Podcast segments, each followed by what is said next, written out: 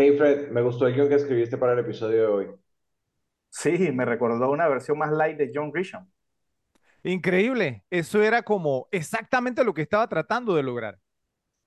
Ahora solo necesitas ponerle tu F a la G para quedar como el A. Sí, y guardarlo en tu PC con varias Cs por si necesitas Ps. Es cierto. Ahora lo que necesito es tener muchos Ds para ponerlos en mis Bs y poder salir con muchas Ps. Forgetting Sarah Marshall. ¿Cómo sobrevivir a mi ex? A continuación, por las repetibles.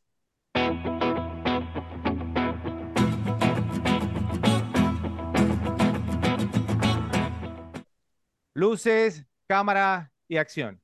Les damos la bienvenida a una nueva edición de Las Repetibles, tu podcast favorito si te encanta repetirte las películas que te gustaron porque disfrutas descubrir detalles que no habías notado y revivir los momentos que hicieron que te gustaran. Mi nombre es Fred y soy su amigo y moderador.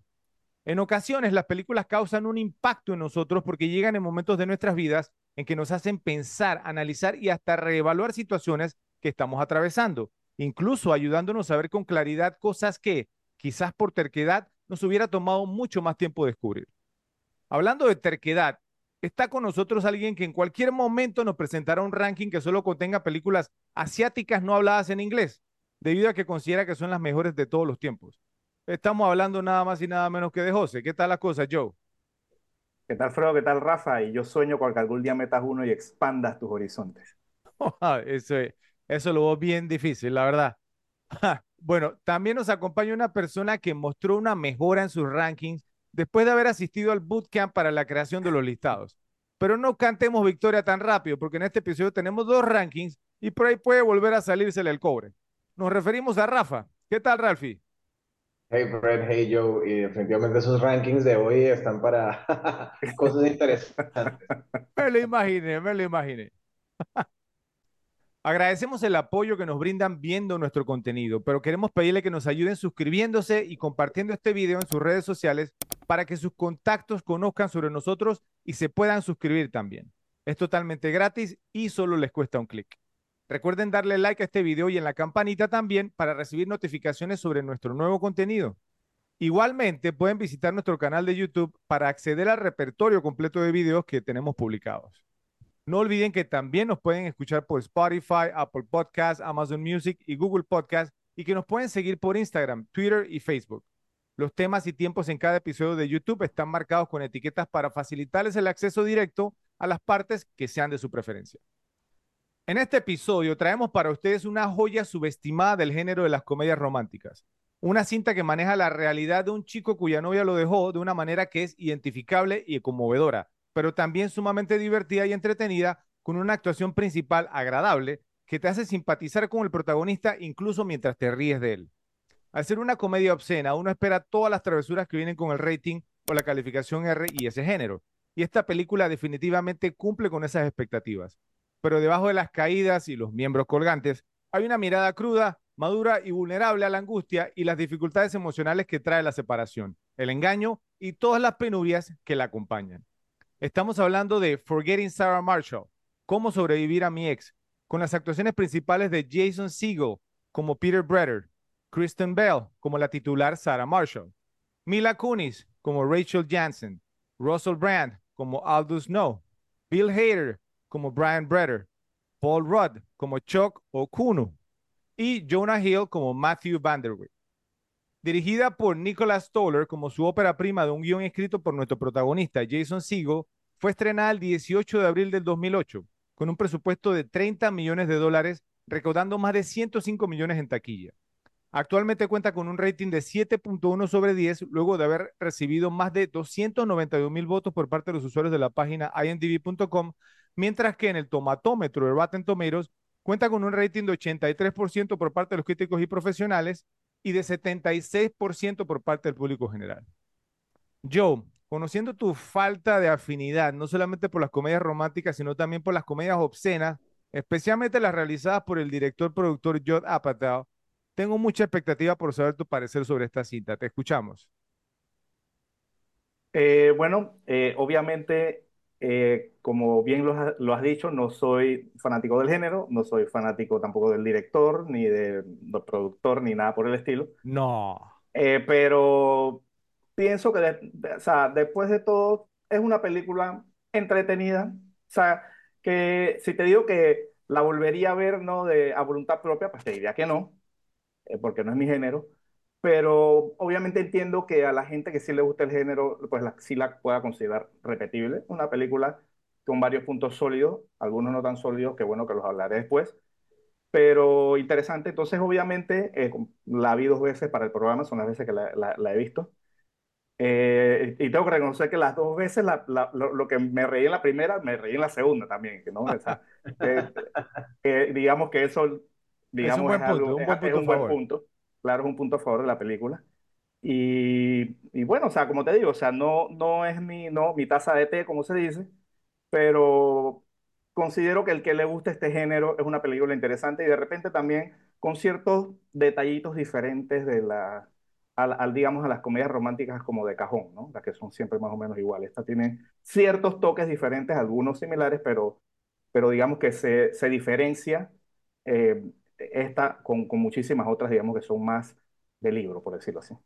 Ok, entonces el reto es, de aquí a que termine el episodio, y que hayamos hecho el análisis, entonces que reconsideres tu posición, aunque estás diciendo, pues no, que sí la hallaste entretenida y que la consideres, digamos, como una película que te repetirías voluntariamente. Ya veremos entonces, porque creo que lo vamos a poder lograr. Ralphie, cuando incluimos esta película en nuestra programación, vi un brillo en tus ojos y hasta algo de emoción, por lo que me llevé la impresión de que eres fanático de esta cinta. Entonces, cuéntanos cuál ha sido tu experiencia con Forgetting Sarah Marshall. Bueno, sí, definitivamente soy fanático de esta cinta. Sabes que las películas de Judd Apatow me gustan mucho. Eh, esta película tiene varios componentes que, que, todos ustedes saben que me, que me, gustan en las películas. No voy a, a, decirlos porque son cosas que mencionaremos más adelante. Eh, el tema de que la película presente un protagonista masculino que es así de vulnerable, que, que tenga el, el, corte comedia medio raunchy, medio romántico, pues la hace, la hace altamente entretenida, las actuaciones me parecen muy buenas. Y digamos, a pesar de que hay situaciones que están salidas de, de la realidad, por decirlo así, siguen siendo disfrutables. Esta película creo que me la puedo haber visto unas nueve, diez veces. Pues bien, bien, bien entretenida. Nunca la vi en cine, la, la vi siempre en tele o, en video, pues, pero no, pero no, no le quita nada. Buen total para ti, Ralfi, ¿no? Porque pues tú usualmente pues no eres, digamos, de, de lo que tiene 8 o 9 con una cinta como esta. Yo eh, eh, con, concuerdo contigo porque esta película yo no recuerdo, pues no, haberla vi, visto en cartelera, cierto, pero mira que tuvo una muy buena recaudación. Eh, contrario a lo, que sucede con Joe, yo he dejado muy claro en el podcast que soy muy fanático, no solo del género de comedia, sino de las comedias obscenas en particular de lo que hicieron los miembros del Frat Pack, ¿sí? Durante los 90 y la década de los 2000, muchas de las cuales estuvieron vinculadas también con Judd Apatow. Obviamente la razón principal para ver esta cinta fue el doble play de Mila Kunis y Kristen Bell, ambas sumamente talentosas y atractivas que venían de series exitosas. Bell en Veronica Mars, una de las favoritas de, de Ralphie, y Kunis en That 70 Show. A Jason Segel lo conocía por su papel en How I Met Your Mother, la serie de comedia que fue muy exitosa y que había empezado en el 2005. Y luego en el 2007 lo había visto en un papel secundario, pero muy bueno y gracioso en Act Up, ligeramente embarazada. Hacía el, el, papel como el, uno de los mejores amigos de Seth Rogen, ¿cierto? Uno de los favoritos de, de Joe. Entonces me pareció un buen actor y decidí darle una oportunidad a la película por streaming. Cuando la vi me pareció extremadamente original y graciosa y terminé comprándola en formato digital incluso, convirtiéndose en una de la rotación para compartirla con personas del sexo opuesto. Entonces creo que me la habré visto entre siete y ocho veces. El equilibrio entre lo obsceno y el romance en este filme está cuidadosamente calibrado para que nunca se incline demasiado en ninguna dirección. Hay momentos en los que parece un primo distante de When Harry Met Sally, cuando Harry conoció a Sally, que fue un episodio aquí en Las Repetibles, y otras ocasiones en que está más relacionado con Animal House, Colegio de Animales, que espero que algún día hagamos aquí en Las Repetibles, aunque ustedes, digamos, no los veo muy emocionados con el tema. Si bien el estilo de comedia puede ser algo juvenil a veces, es más inteligente de lo que parece inicialmente y las bromas vulgares, aunque están presentes, no predominan. Sí, hay muchos chistes sexuales, pero son solo eso, chistes sexuales. La cinta está casi completamente desprovista de momentos asquerosos y nunca desciende al humor de inodoro o alcantarillado, a donde tantas otras supuestas comedias tienen que ir para reírse más fuerte. Sin embargo, la película no es menos divertida por eso. No voy a argumentar que Forgetting Sarah Marshall sea de buen gusto o que su humor sea sofisticado, pero demuestra que la comedia puede ser hilarante y sucia sin volverse repugnante. La película funciona muy bien porque es una comedia impresionantemente efectiva, pero también porque tiene sus raíces en el drama. Drama comprensible y realista, que a su vez eleva esa comedia porque sentimos todo lo que han pasado estos personajes.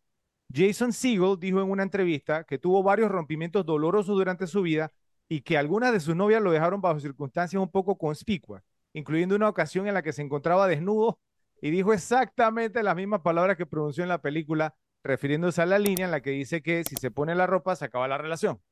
Sin embargo, contrario a lo que vimos en la película, aparte pues, ¿no? del, miembro de Seagull, él no se, no se derrumbó ni empezó a lamentarse. Simplemente pensó que la situación era jocosa y que no podía esperar a que su novia se fuera para empezar a trabajar en el guion. Lo peculiar era que la ruptura de una relación no es graciosa. Incluso el diálogo en esa escena es sumamente maduro y muy bien escrito, como el de uno de los mejores dramas románticos. Pero si el protagonista es un tipo grande con la sensibilidad de un niño de 10 años y encima está desnudo, entonces ahí puedes dar en el blanco de la jocosidad. Apareció entonces Judd Apatow, el productor de la película y uno de los directores y mentes creativas más prolíficas en cuanto a las comedias que fueron exitosas entre los 90 y los 2000, quien le dio el siguiente consejo a Siegel. Tienes una buena historia, pero no debes tratar de escribir una comedia. Escribe tu guion como si fuera un drama para que tenga peso, coherencia y consistencia. Y luego nosotros nos encargaremos de agregarle los chistes y los elementos que harán que la película sea graciosa, porque nosotros somos cómicos. Entonces pondremos actores que son cómicos para que interpreten los roles y sabemos cómo hacer para que funcione como comedia. Esto hará que la película conecte con la gente y que quieran regresar para verla una y otra vez, porque hay un drama subyacente con una historia real, con gente real que actúa de forma real. Para que funcione, entonces se necesita de actores con verdadero talento y capacidad para hacer escenas que sean creíbles. Por ejemplo, la escena en la que Peter decide confesarle a Rachel que había tenido un momento de debilidad con Sara. La actuación de Mila Kunis en ese momento cuando le dice a Peter que ella también había quedado destrozada, pero que esa no era una excusa para que él hiciera daño, que él era un imbécil y que no debería estar con nadie en ese momento, es brillante y es el tipo de momento y tono que difícilmente encontraríamos en comedias con temáticas similares a esta. Entonces les pregunto, Repes, ¿Qué les pareció el consejo que le dio Jod Apatow a Jason Segel a la hora de escribir el guion, al decirle que lo escribiera como un drama para que conectara con la audiencia y que luego ellos se encargaran de agregarle los ingredientes para convertirla en comedia? ¿Consideran que funcionó la estrategia de Apatow? ¿Podrían mencionar alguna otra comedia que tenga esa cualidad de contar con personajes que usan diálogos muy reales y que termina siendo gracioso por otras razones? Empecemos contigo ahora, Ralphie. Bueno, mira, eh, en cuanto al consejo que le dio Joe a Siegel para, para escribir el guion, estoy completamente de acuerdo en que fue fantástico. O sea, y creo que eso es lo que le da la solidez a la película como comedia, eh, como, o sea, le da, le da muy buenos argumentos y a pesar de que tiene todas estas situaciones hiperbólicas claras de una comedia, nunca se desconecta de la realidad. O sea, las cosas que ves ahí son cosas que perfectamente podrían pasarle a alguien, de pronto un poco con un tono más bajo, pero a cualquiera le podrían, le podrían suceder. Eh, en cuanto a comedias o películas que, que tengan el tema de diálogos bien reales, eh, pues precisamente la que hablabas hace un rato, When Harry Met Sally, creo que es un claro ejemplo de, de cómo, cómo hacer una película que te muestre personajes de alguna manera reales, una situación que bien podría no ser real. Ok, un buen ejemplo ese, un buen ejemplo. A ver, Joe, ¿tú qué opinas?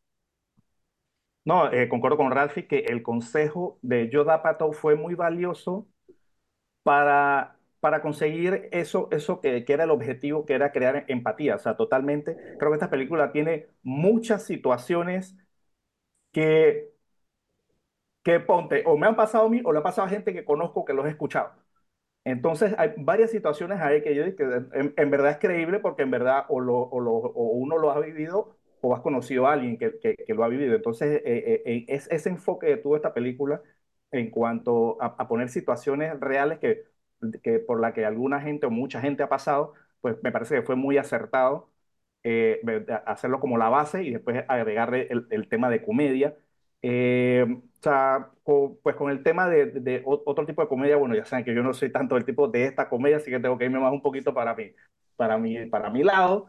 Eh, y, y, bueno, si queremos considerar la comedia, Eh, creo que, creo que una comedia negra, bueno, que al final es un, una, un, un, crime, un crime comedy o black no comedy. te vas a salir no sé. con Pulp Fiction. Me voy a salir con Pulp Fiction, No, pero precisamente. Pulp Fiction no es comedia, Joe. Y bueno, pero es que yo no, yo no veo comedia, entonces no sé qué, no, no sé qué ponerte como ejemplo. O sea, ¿Qué opinas de ese ejemplo, Ralph?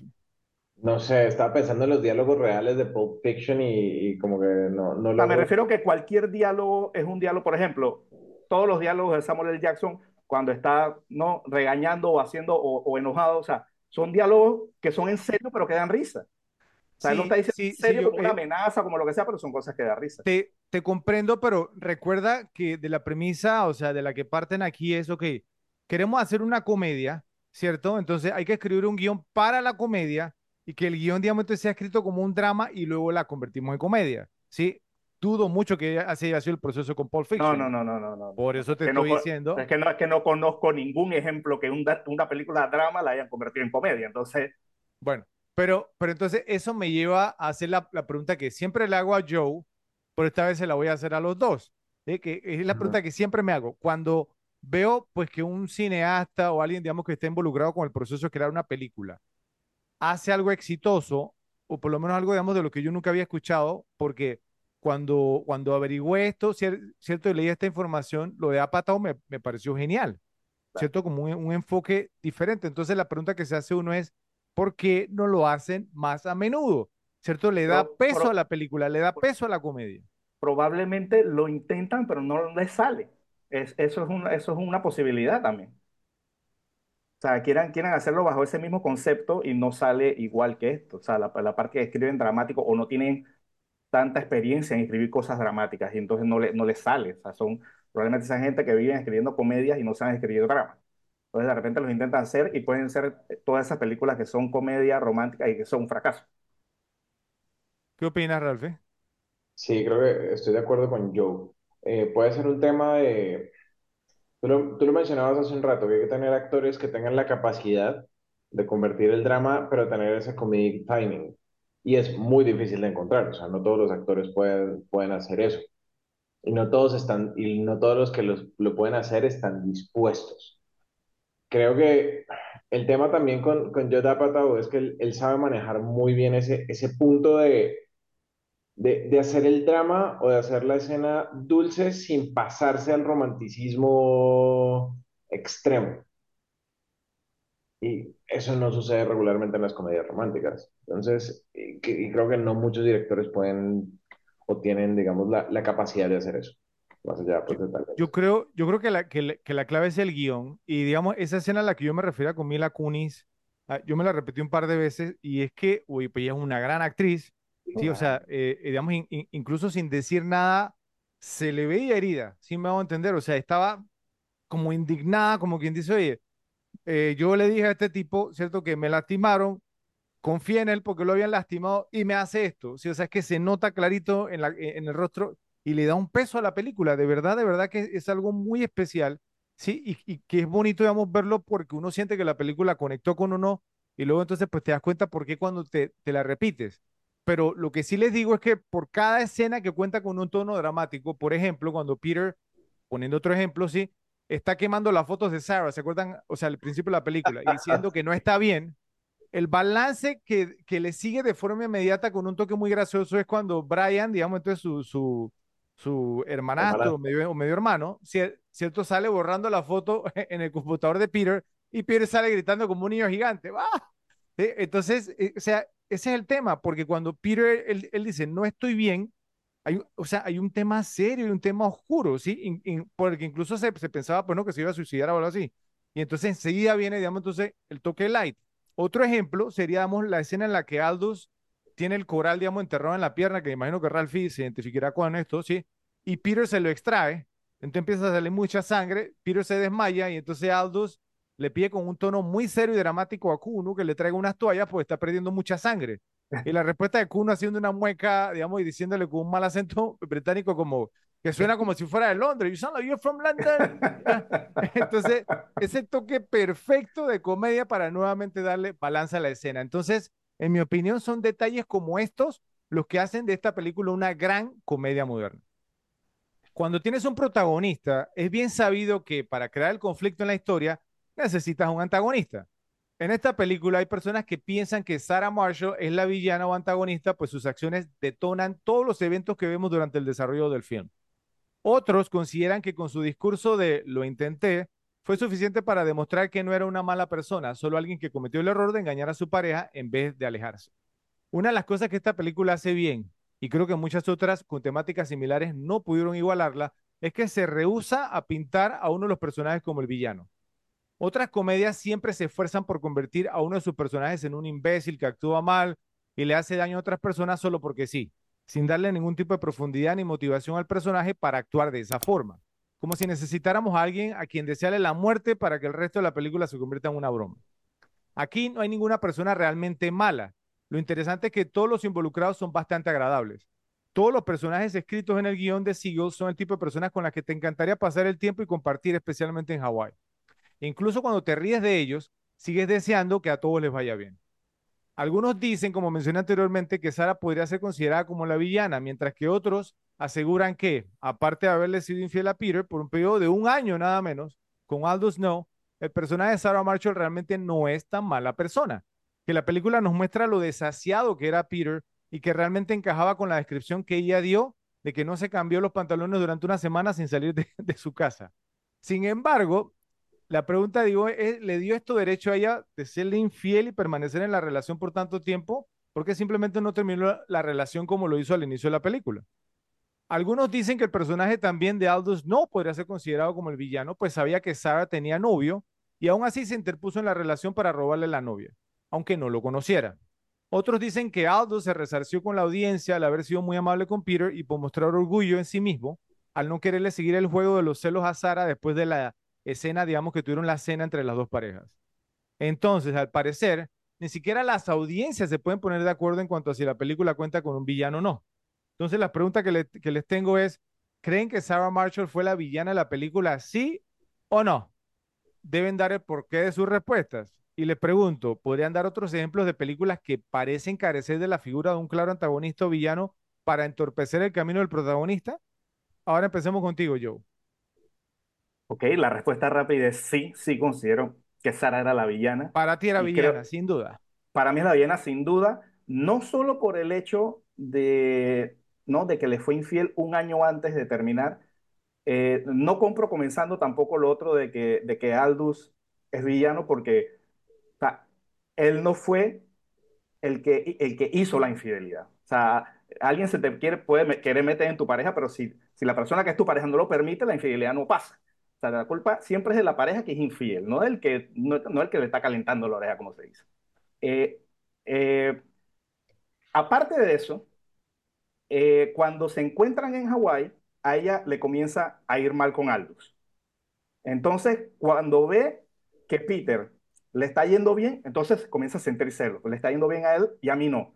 Entonces, eh, va y le, no, le, llora a Mila Kunis, eh, siempre tiene como un problema con Aldous, y entonces va donde este, donde Peter, y o sea, está como metida ella después cuando ya, ¿no? Cuando ya el, el, otro la deja, entonces ahí, si se vuelve a acordar de Peter, entonces Peter está en su relación y ella se mete entonces en la relación de él para quedarse con, con, con, no con él porque entonces a ella la habían votado. Entonces pienso que, o sea, pienso que fue una serie de cosas que hizo que, que, que para mí es total, totalmente la villana, porque, o sea, primero lo dejas, después de ser un año infiel, y después te quieres meter o quieres impedir que sea feliz con otra persona.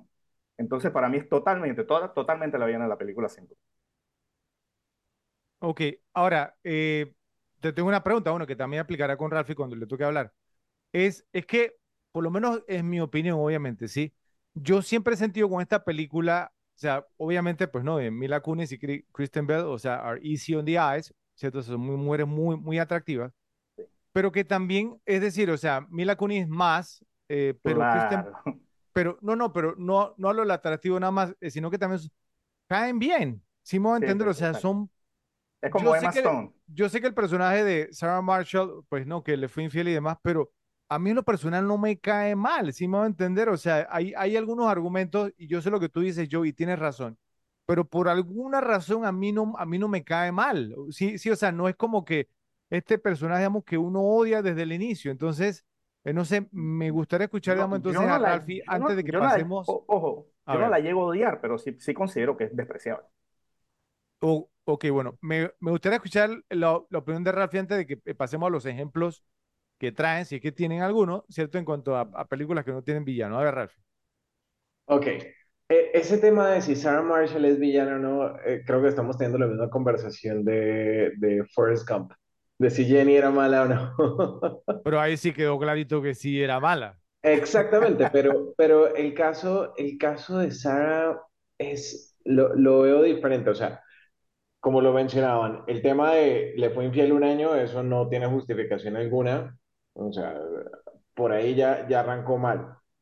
Pero también ella y, y eso lo ves como en la segunda mitad de la película, que es cuando ella empieza a mostrar su punto de, de vista.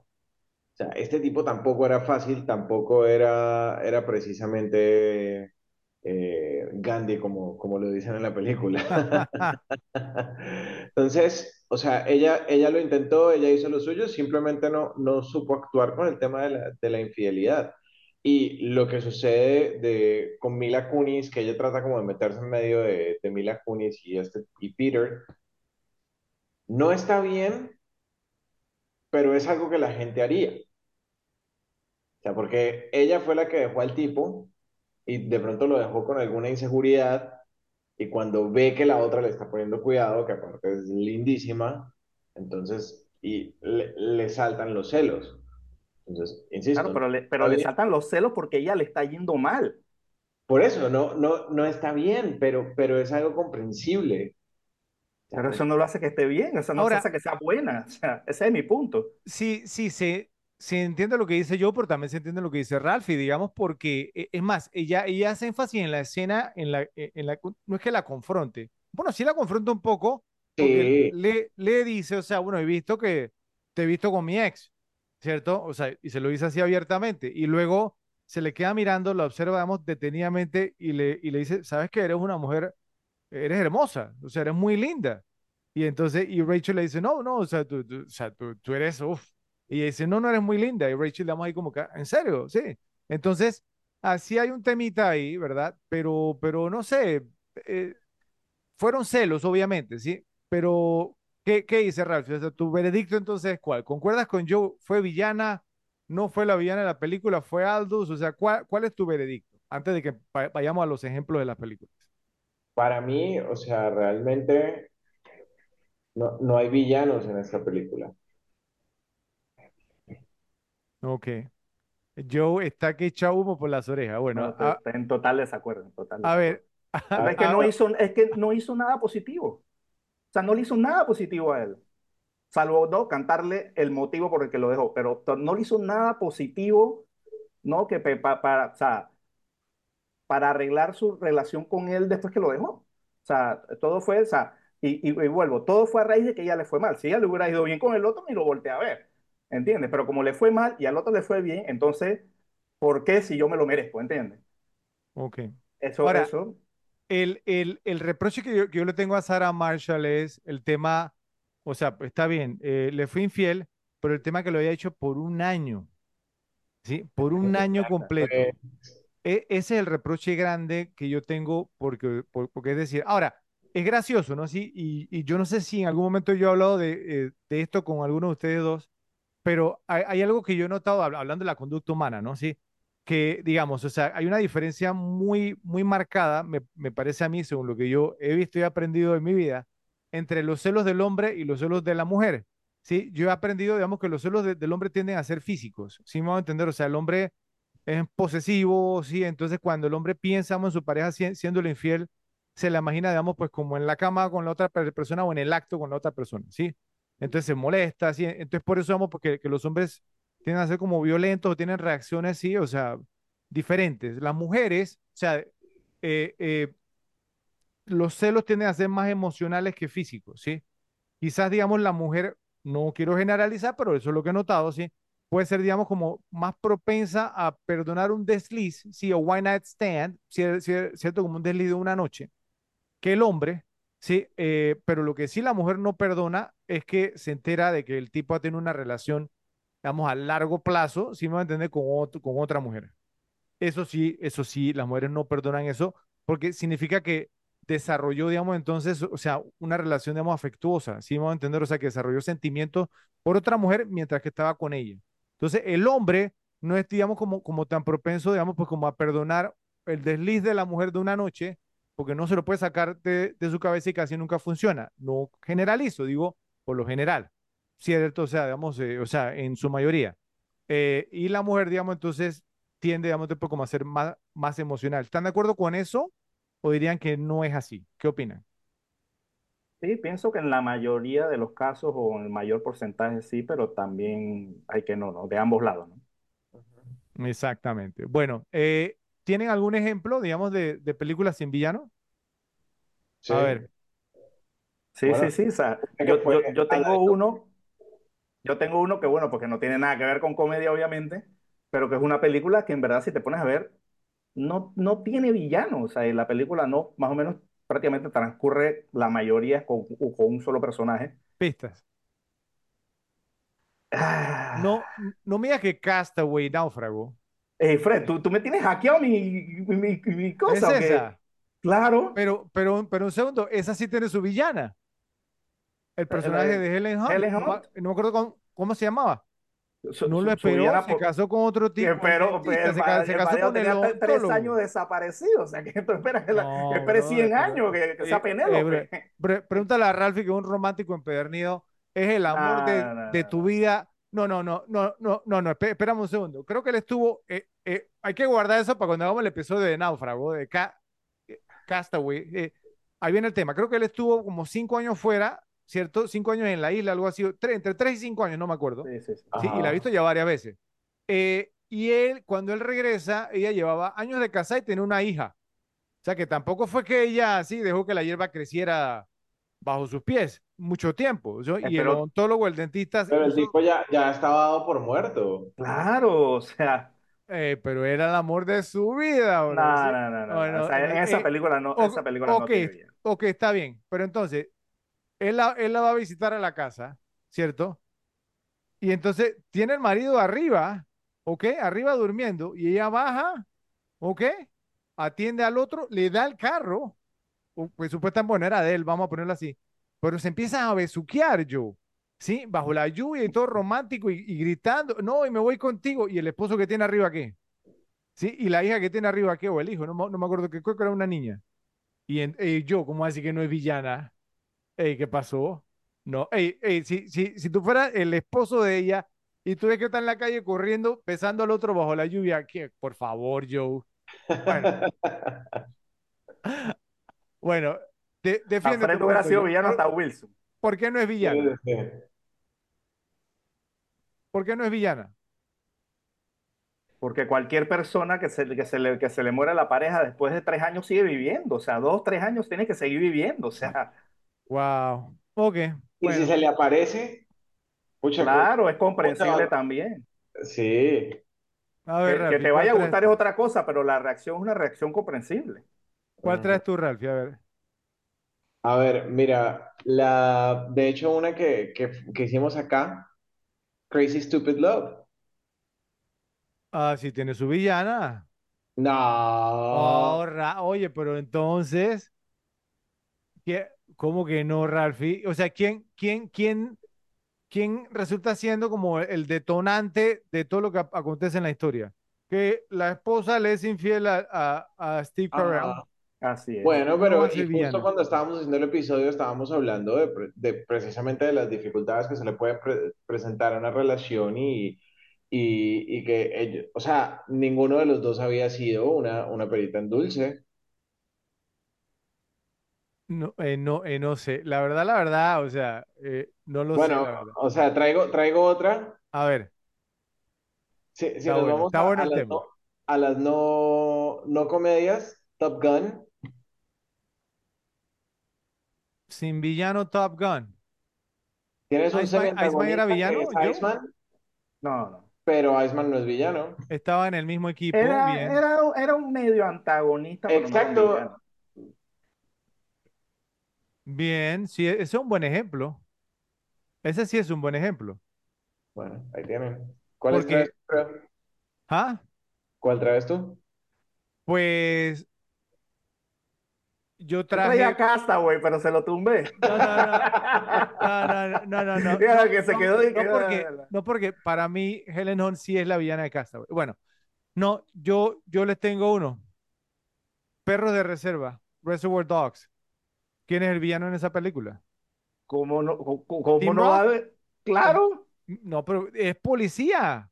está bien, pero es el villano de los, de, de los maleantes. No, eh, pero, pero es que para nosotros como audiencia no es villano y los otros tampoco son villanos por, porque, o sea, uno, uno se, no es que te encariña, o sea, pero, pero desarrollamos como el, afecto por, por los personajes. Es- A ver, Scar- Ralphie. No, no, no. Scarface, Scarface tampoco tiene villano. Exactamente. No, no, pero, pero es que, pero es que en, en, en Scarface no hay una figura de la ley, ¿cierto? Que haga un contrapeso como Mi- Mr. Orange, el personaje de Tim Roth en Reservoir Dogs. ¿Cómo que no? ¿Me van a decir que no? ¿En qué sentido Tim Roth es villano? Traicionas. Es, es- a- es el antagonista de todos los personajes. Pero es su trabajo, es su trabajo. Y, y, la, y la película hace el esfuerzo, digamos, de mostrarnos cómo él se prepara, ¿sí? Para que lo apoyemos, pero a la vez nos muestra, eh, digamos, o sea, pues todo, todo lo que hacen lo- los demás, bueno, casi todos los demás, para que los apoyemos igualmente. Pero entonces, si él no es El vi- el villano, vi- eso haría automáticamente al resto del crew villanos. Ah, ah, exacto, el villano es Joe. Ahí te lo tengo. ¿Por Es qué el villano Joe? de Reservoir Dogs. ¿Por qué Joe? El jefe, era el jefe cabecilla de, de- de- de la banda y al final fue el que, el que llegó, el que llegó a matar a Tim Roth si dices que era el héroe. ¿No es el villano? O sea, si tú haces, si tú haces a Tim Roth el héroe, por defecto, el resto del crew son villanos. Pero es que para mí, digamos, Joe que era el líder. para, para mí es una película sin héroes y sin villanos, ¿sí? Por eso, o sea, es que como lo, lo llegas a conocer a todos, por, porque incluso, digamos, o sea, el, el Mr. Blonde, el personaje de Michael Madsen, ¿sí? Pues lo, lo que hace cosas, digamos, despreciables en Ese la es otro villano. Pero, pero lo vemos como, pero miren que no me lo mencionaron como el villano de la película, enseguida me Bueno, dijeron te- que me, me fui a lo más alto, me fui a yo, pero obviamente que Mr. Ron también. Es como que te diga que si en Donnie Brasco no hay villano. Claro, o sea, es Lefty. Ajá. Por más que le quieras coger cariño, Lefty es el villano de la película. O, o- o- o- la familia, ¿no? De los mafiosos y eso, o sea, pues Ah, son bueno, entonces, la familia de los o sea, mafiosos sí, hay Lefty no. villanos. O sea, hay villanos, hay villanos. Pero, pero mira, pero mira que un tema interesante. Es como que tú me dijeras que en, en Donnie Brasco, Donnie Brasco es el villano. Me está no, no, diciendo por eso lo te lo mismo. cambié después, porque, o sea, por Ah, eso te lo bueno, cambié ok. después, porque es el mismo tema. De igual manera, veremos qué dicen los repes, si están de acuerdo, en la sección de comentarios. Viendo el uso de flashbacks en la película, nos da un ejemplo clásico de show, don't tell. Como quien dice, muéstranos, pero no nos cuentes con palabras. Estos momentos son imprescindibles para comprender la fractura palpable que hay en la relación entre Peter y Sarah. Vemos el primero después de su aventura de una noche que muestra que aún teniendo una mujer atractiva a su lado y que acaba de, de- tener sexo con ella, solo puede pensar en Sarah, porque empieza, digamos, a llorar en la cama. El flashback que vemos ahí es de ellos compartiendo grandes momentos, o sea, hablando de Peter y Sarah, debajo de las sábanas y haciendo cosas divertidas. Podemos asumir que en su mayoría son cuando están en casa de Peter, ya que no nos muestran buenos momentos entre los dos cuando están fuera de su apartamento. Pero a medida que avanzan los flashbacks, entendemos que la pareja realmente no encajaba. Contrario a los momentos agradables, vemos a Peter sintiéndose miserable asistiendo a los estrenos y eventos en los que Sarah es el punto de atención de la prensa, con la alfombra roja, periodistas, paparazzi, entrevistas y muchas fotos. La cinta entonces nos muestra que ella logra encajar en el mundo de él, pero que él, aunque trabaja en la misma serie de televisión que ella y que puede tener una sensibilidad mayor que una persona común y corriente que no trabaja en el mundo del espectáculo, no parece sentirse cómodo siendo parte de la vida pública de Sarah. Esta situación, según nos la plantean, sin dar muchas explicaciones, nos llevaría a entender por qué Sarah termina engañando a Peter con Aldous Snow, otra figura pública que podría entender perfectamente cómo es su vida y ser su compañero en cuanto a la, a la vida pública. Pero luego, nuevamente por medio del uso de los flashbacks como recurso, vemos cómo Peter era muy dócil y complaciente con Sarah, especialmente al ponerse los regalos que ella le hacía. Por ejemplo, el man purse, ¿cierto? ¿Cómo es que le llamas tú, Ralphie? El sat, ¿cómo es que es? Satchel, ¿cómo es que es? El, el, el man purse ese. Satchel, pero Sí. Sí, no, el que le llama así es Alan, el de... Sí, sí, el de, el Me, de, me, me, me acabas de acordar Seinfeld. ¡The sí, sí, Purse! ¡The el de, Purse! el de, el de The Hangover, sí. Entonces ella le regala, digamos, el man purse o el bolso de hombre, vamos a llamarlo así. Y esa horrorosa gorra que hasta una cantinera le dice que está fea, pero que él orgullosamente usa diciendo que se la regaló su novia. El contraste es claro cuando vemos la rebeldía de Aldous al no querer ponerse la camisa que Sara le regaló y que termina siendo un puto traumático cuando ve a un hombre de la tercera edad que tiene puesta la misma camisa que él. Entonces les pregunto, ¿qué opinión les merece el hecho de que el guion se enfocara más en desarrollar a los personajes y que no dependiera tanto de la fórmula familiar de la comedia romántica? ¿Consideran que eso ayudó a que nos identificáramos más con personajes que tuvieron poco tiempo en pantalla? ¿Podrían nombrar otras comedias románticas o no eh, que nos dieran una exposición de personajes tan buena como esta? Empecemos ahora contigo, Ralphie. Bueno, mira, el tema de que, de que se hayan alejado de la fórmula común de, de la comedia, y fue lo que mencionamos en, en cómo fue escrito el guion, es, es parte de lo que hace bien especial esta película. O sea, creo que nos, nos logró hacer conectar con cada uno de los personajes, que nunca lleguemos a, a odiar a ninguno, a pesar de lo que hacen, de que se vean como, como personas normales, que usualmente en las comedias románticas entonces tienes la fórmula de que uno de los dos es el que está dañado y el otro es la persona perfecta que, que lo arregla y lo salva. Ok. ¿Ok? Eh, en cuanto a los ejemplos de comedias que desarrollan personajes, a mí que me parece muy, muy interesante eh, en cómo desarrolla los personajes, cómo tiene el, el mismo, también el mismo tono como dramático, pero al final de comedia, es Funny People, con Adam Sandler. Creo que hicieron un muy buen trabajo al desarrollar el personaje, un personaje que es oscuro por su, por, por su propia condición de, de la enfermedad y, y, y a pesar de eso le dan momentos de, de comedia bien cool. ¿Le está viendo la cara a Joe, Ralphie? ¿Le viste la cara? Sí, sí, sí, obviamente, apenas dije Adam Sandler. Sí, mencionaste Funny People y el hombre quedó, se puso rojo. A Ajá. ver, Joe. ay. Bueno, eh, yo considero, Lo dejé sin palabras. Sí, sí, sí, totalmente. sí. O sea, bueno, yo, yo considero pues que es un buen ejemplo a seguir el, el del tema del desarrollo de personajes, eh, porque eso, mi película que traigo como ejemplo fue la que tú dijiste primero, Rafi, When Harry Met Sally, una película que se que prácticamente se desbordó, y eso lo hablamos en el capítulo, se desbordó en desarrollo de personajes, prácticamente toda la película es un desarrollo de personajes, mucho diálogo, Sí, o sea, y esta película también me parece que fue, eh, que tomó esa fórmula, no exactamente igual, pero de, de una manera, no, de mostrarla diferente, pero con el mismo fondo. Y, y, y obviamente pi- pienso que, que eso la, la, la ayudó muchísimo pues a hacer la, la película que es, o sea, el, el desarrollo que tuvo los personajes, el cambio que tuvieron, o sea, lo- no, los flashbacks primero que eran los de, los de Peter, con Sara, que todo de Sara hacia él era negativo, y después lo, lo, los que tenía ella de él, que eran cosas que al final, que después se, cuando, ¿no? cuando hizo la comparación pues con el que tenías ahora, eh, eran cosas que el otro tenía positivas que no tiene este. Entonces, al final, eh, eh, ese es un tema, ¿no? Oh, o sea, este tipo no me gustaba por esto, pero después se comenzó a dar cuenta que también había cosas que él hacía por ella, ¿no? Y, y, que este no hacía. Entonces, al final, siempre hay como un balance. Nadie puede ser una persona perfecta, nadie es un, príncipe azul, que es lo que mucha gente espera, ¿no? Que, que, que le, que le lleguen muchas mujeres, que le llegue el príncipe azul. Pero, pero, pero pienso que la película pues hizo muy bien en, ese tema, pues lo, hizo muy bien el tema de los desarrollos, más visualmente con diálogo. Es muy interesante ese, ese, ese recurso que utilizó. Eh, sí, pues como dije, el ejemplo, pues como pues, cuando Harry conoció a Sally, pues que digamos que es una película que lo hizo mucho antes. ok, ok, muy bien.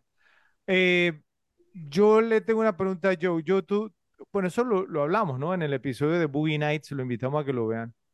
Pa- eh, que habíamos hablado de Boogie Nights es una comedia, ¿o no? Te- Tiene, tiene toques, o sea, tiene toques de, tiene toques de comedia. No es una comedia para mí, para mí es un drama, Ok, Ujú. pero con toques de comedia, obviamente. bueno, Sobre todo en la primera parte. ok, es que, o sea, yo traía también When Harry Met Sally, pero entonces estoy pensando, vamos ahora en otra. ¿Qué tal eh, Jerry Maguire? ¿Comedia o no? Esa es una comedia romántica. Comedia romántica con drama, ¿no? Pero es una comedia romántica. Entonces, Jerry Maguire creo que también lo hace muy bien, ¿sí? O sea, por, por- por- porque digamos, pues no, o sea, conocemos bien a los personajes y luego, digamos, entonces, pues no viene, digamos, pues, entonces, pues, como el, como, o sea, ¿no? El, el, eh, lo que, lo que detonamos, entonces, pues, el plot, ¿cierto? La trama, y entonces, pues, a- e- es que eso es importante porque hace que tú te intereses en los personajes, ¿sí? Porque tú sientes que los conoces. Y entonces, eso es su- sumamente importante. Y yo, yo pienso que en esta, el guion está tan bien escrito que hasta le da la profundidad a algunos personajes que en otras comedias solo los usarían como comic relief. Vamos a tomar, digamos, el personaje de Aldous No como un ejemplo, sí, que una cinta de menor calidad hubiera sido un imbécil que lo hubieran escrito para que la audiencia lo odiara por robarle la novia a Peter. Uno de mis giros favoritos es el respeto que Aldous y Peter parecieron desarrollar el uno por el otro.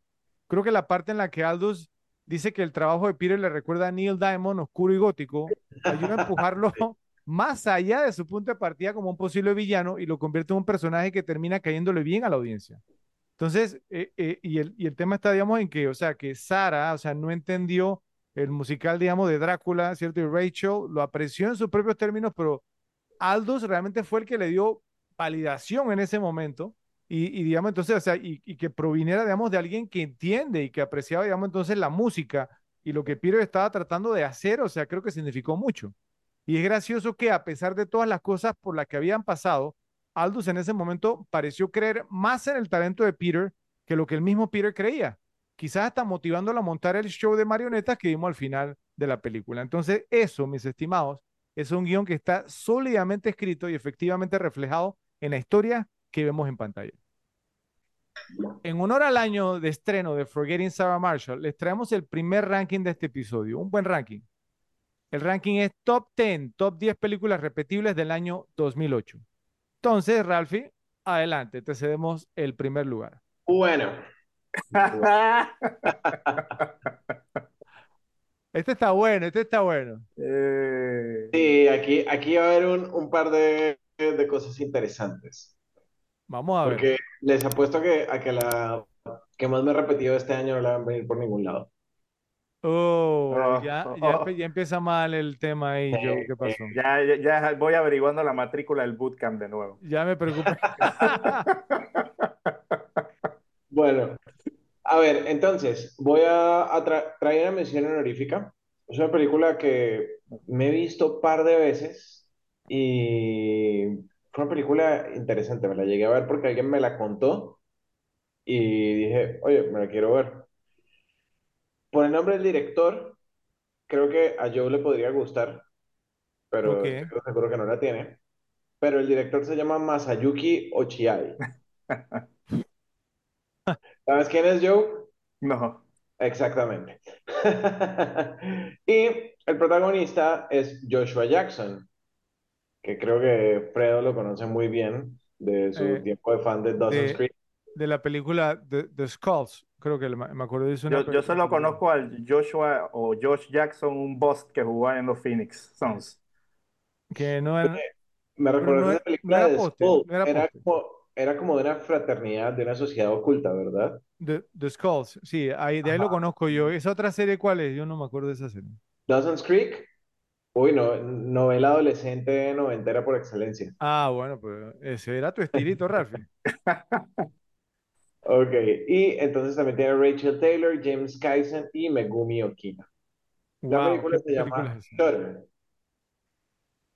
¿Cómo? Shutter. Shutter.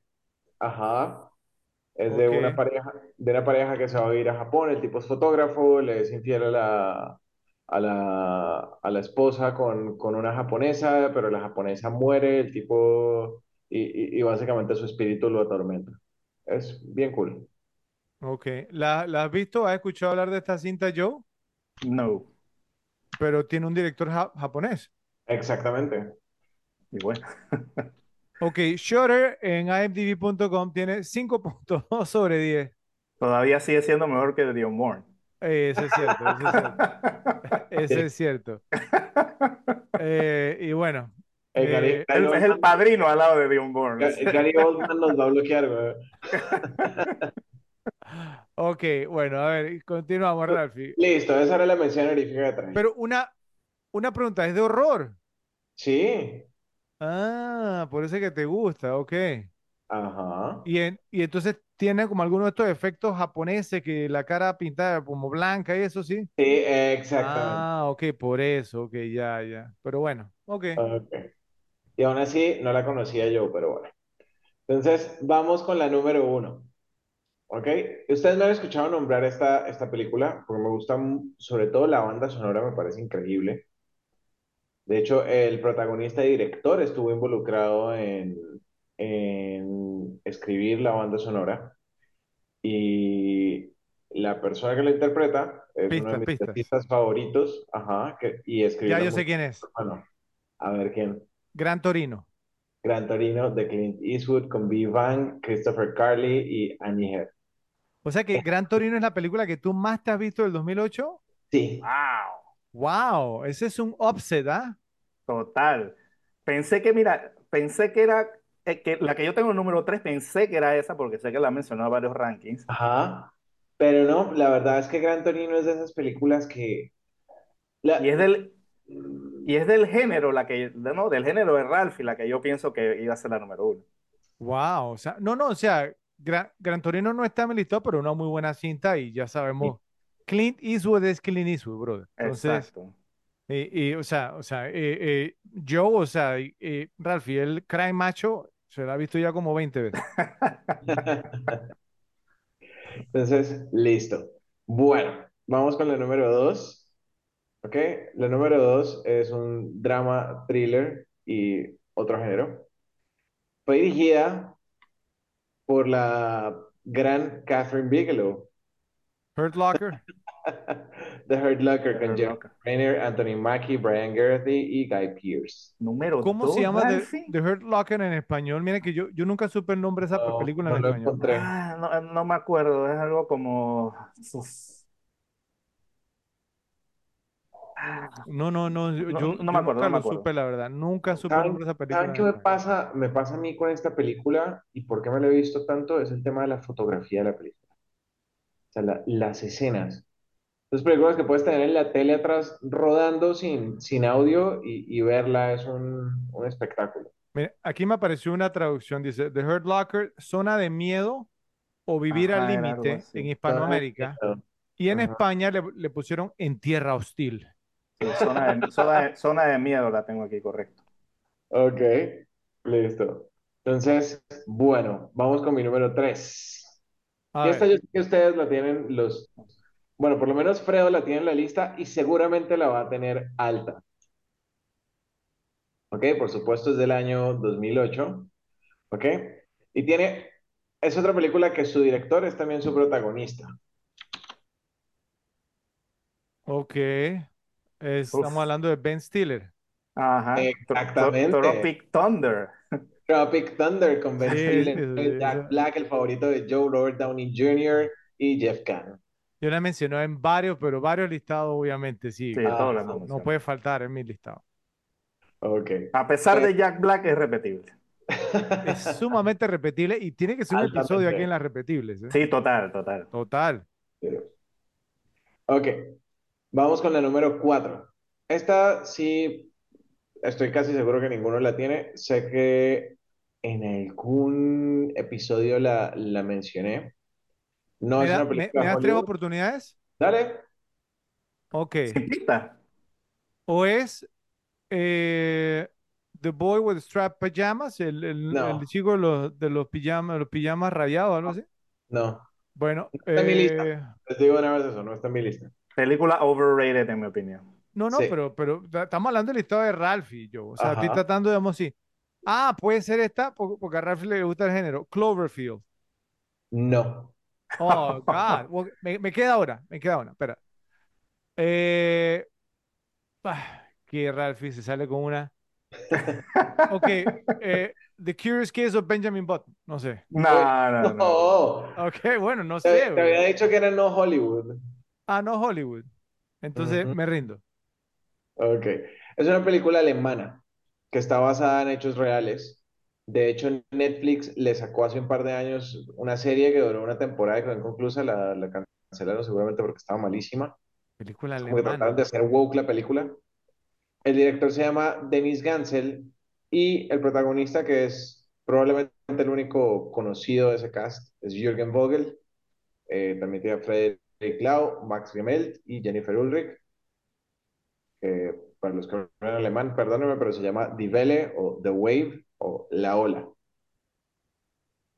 No, Es un no, drama thriller muy, muy bueno basado en, en hechos de la vida real. No, no, ni, ni idea. Eh, creo que a lo mejor Joe tendrá más oportunidad de conocerla que yo, porque yo, a Joe le gustan las películas foráneas, ¿sí? Foreign movies. A ver, Joe, ¿no? No, no, no. ¿Cómo se llama en, en inglés, sería? The Wave. The Wave, de Ola. Ajá. Es de, de un profesor que trabaja en un, en un high school y básicamente empiezan eh, en una semana. Como a, eh, como a matarse. ¿Es esa? empieza como que cada salón le asignan un tipo de gobierno y entonces este que es el que tiene el, el fascismo, el salón de este se sale de control, los pelados acaban con la ciudad y pues obviamente no quiero dar el plot, el plot Sí, twist del bueno. final, pero Tiene, tiene muy, muy buena. 7.6 de 10, un buen Sí. rating en, en Mm. Interesante. Sí, pensé, eh, cuando vi, digamos, como, como el póster y eso, me pareció un poquito una película, se me fue el nombre, pero es como de hace, hace un- unos años, de como de gente, digamos, que está en, un- en una oficina que trabajan, digamos, y que entonces, ah, pues como que, que lo encierran en el edificio y dicen entonces que se tienen que estar matando entre ellos. No sé si ustedes han visto Es- eso. esa es la que pensé, esa es la que pensé que era cuando vi el póster también, por eso Sí, dije, se sí, están ¿Se matando. Y, y esa película, Ralphie, fue, fue filmada en Bogotá, ¿sabes? A la que yo Mm, me refiero.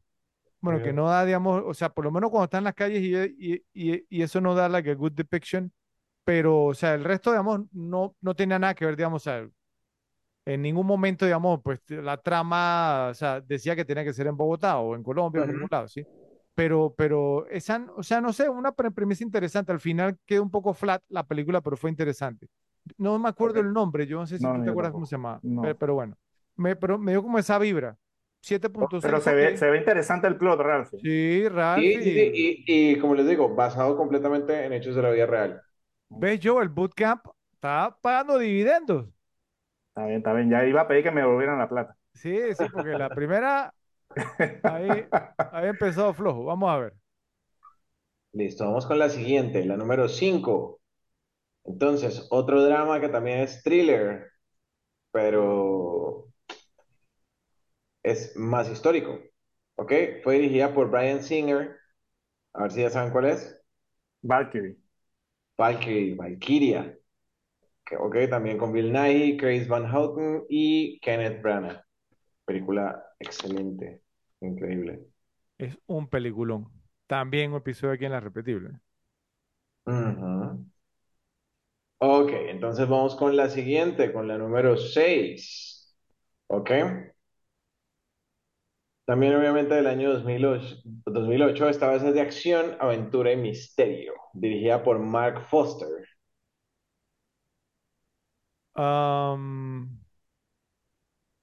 Yo pensé que iba a estar en las listas de ustedes. ro- Mark rock and roll. Foster. No, ese es de Guy Ritchie. O sea, de Guy Ese- Ritchie. Y no es de ese año. ¿o sí? Sí, rock and roll es del 2008, sí. Ah, mira tú. Ma- Mark Foster no es alguna de las Bourne. No, es de una franquicia también. Am, no, no tengo ni idea. No me acuerdo. ¿No? Ok, la dirigió Daniel Craig.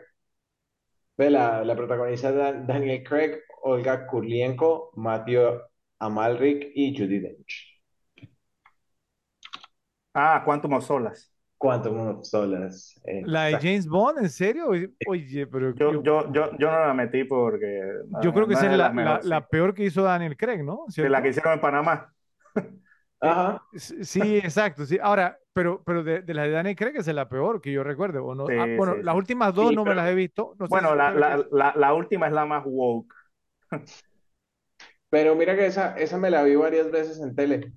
O sea, me la, me la vi varias veces y empezando por el nombre, que pues el, el nombre de la película, o sea, nada que ver. Segundo, el villano, como el, el villano, o sea, eh, veníamos, digamos, no de Goldfinger, veníamos, no de, sí, de, ¿cómo, cómo De- se llama el, coco- de- el, cocobolo? ¿Cómo se llama, Joe? Eh, eh, Blofeld. ¿cierto? O sea, Oye, veníamos de Le Chiffre, o sea, veníamos de Le, Le-. Chiffre y nos sale, ah, ¿cómo, cómo se llamaba el villano de esta película, Ni Ralphie? me Como- acuerdo Como. Francis, una cosa así, un nombre todo Sí, normal. sí, sí, sí, sí, sí. Como Jeffrey, no me acuerdo cómo se llama. Ya, un, nombre ya de, digo. un nombre de alguien que pica para jugar basquetbol ahí en el Sí, bro, ni, no, ni para jugar ba- básquetbol, eh, eso no lo pico ni para jugar jacks, bro.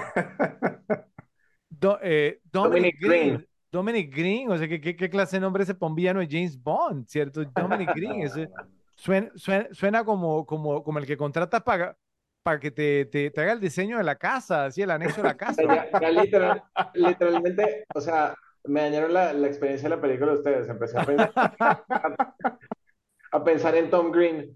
Sí, sí, sí. un tema así. Ey, mira, creo que hasta Fre- Freddy Got Fingered fue mejor. No, mentira tampoco. Ok. ¿Qué Entonces, bueno, vamos, vamos con la siguiente. ¿Ok? Esta película a mí me encanta, siempre me pareció un tip. Yo sé que a, a, a Joe le gusta por su protagonista. Ok, no mentiras, no le gusta, pero tiene el mismo apellido que el villano de James Bond, Green, el director, se llama David Gordon Green. La película es con Seth Rogen, James Franco, Gary Cole y Danny McBride. The Pineapple Express. Pineapple Express. ¿Sabes, ¿sabes qué me pasó con esa película, Ralphie? O sea, yo creo que a ti te, te sorprendería enterarte de esa película.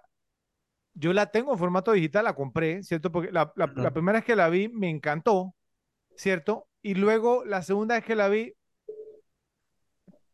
Ya no se, te... o sea, se, se cayó, o sea, se fue picada y no sé, no sé qué pasó y me arrepentí de haberla comprado. eh. Creo que, Oh, wow. Sí, sí, en, en serio. Y creo que es la única vez que me ha pasado eso con una película, ¿sabes?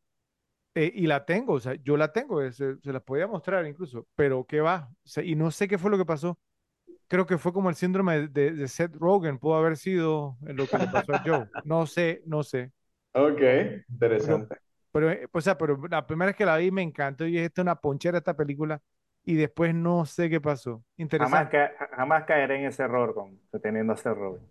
Bueno, Ok, entonces, bueno, vamos con la siguiente, la número 8, que fue episodio de los repetibles. Nuestro primer episodio, si mal no The recuerdo. Dark Knight, El Caballero de la Noche. Ajá, dirigida por Christopher Nolan con Christian Bale, Heath Ledger, Aaron Eckhart y Michael Caine. Está en número 8, Ralphie. Wow. Sí, acuérdense Debajo que de The Pineapple Express. desde, desde el primer episodio hemos establecido, yo esta película no la he visto tanto y no, o sea, es muy buena, pero no, no la he visto tanto. Oigan, y yo, yo creo que ese sería como un episodio que valdría la pena volver a hacer, ¿cierto? Porque es una pe- película que, eh, obviamente, pues no fue nuestro primer episodio, decía, estábamos como apenas dando nuestros primeros pininos, ¿sí? Entonces, me parece, no sé si ustedes concuerdan, creo que no le hicimos justicia a la película, no sé. Sí, Ustedes me sí, dirán. sí, sí. Eh, puede ser un episodio, un episodio repetible, como, como Hay un- mucho, hay mucho, hay mucho, hay mucho que hablar de esa película que no se habla. Sí, sí, me parece, ob- obviamente. Ahora, esto no es, digamos, para que, que no vayan a ver el episodio, o sea, vayan a verlo y, y nos dicen qué les pareció también.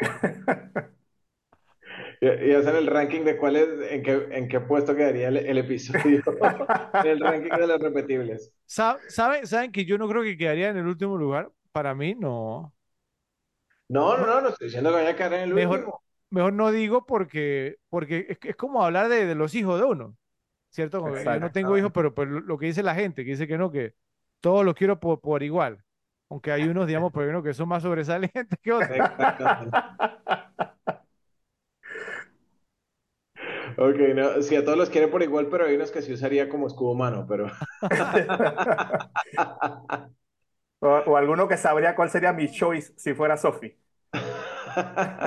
Exactamente. Ok, entonces, a ver, vamos con una película por excelencia dominguera, de esas que si te, si te agarran un, en un, en un domingo, un sábado por la tarde o en un avión, te la vas a terminar viendo. ¿Ok? Fue dirigida por Pierre Morel, con Liam Neeson, Maggie Grace, Famke Janssen y Lilian Dorsey. Taken, Búsqueda. Implacable. Exactamente. Esa, esa película sí, esa película. Bueno, yo diré algunas cosas, porque obviamente está mi ranking, ¿cierto? Entonces, ahí diré algunas cosas cuando, cuando la menciono. Ok, perfecto. Y la número 10 es una película que Me hubiera gustado ver más veces para que estuviera más alta en el ranking por la calidad de la película.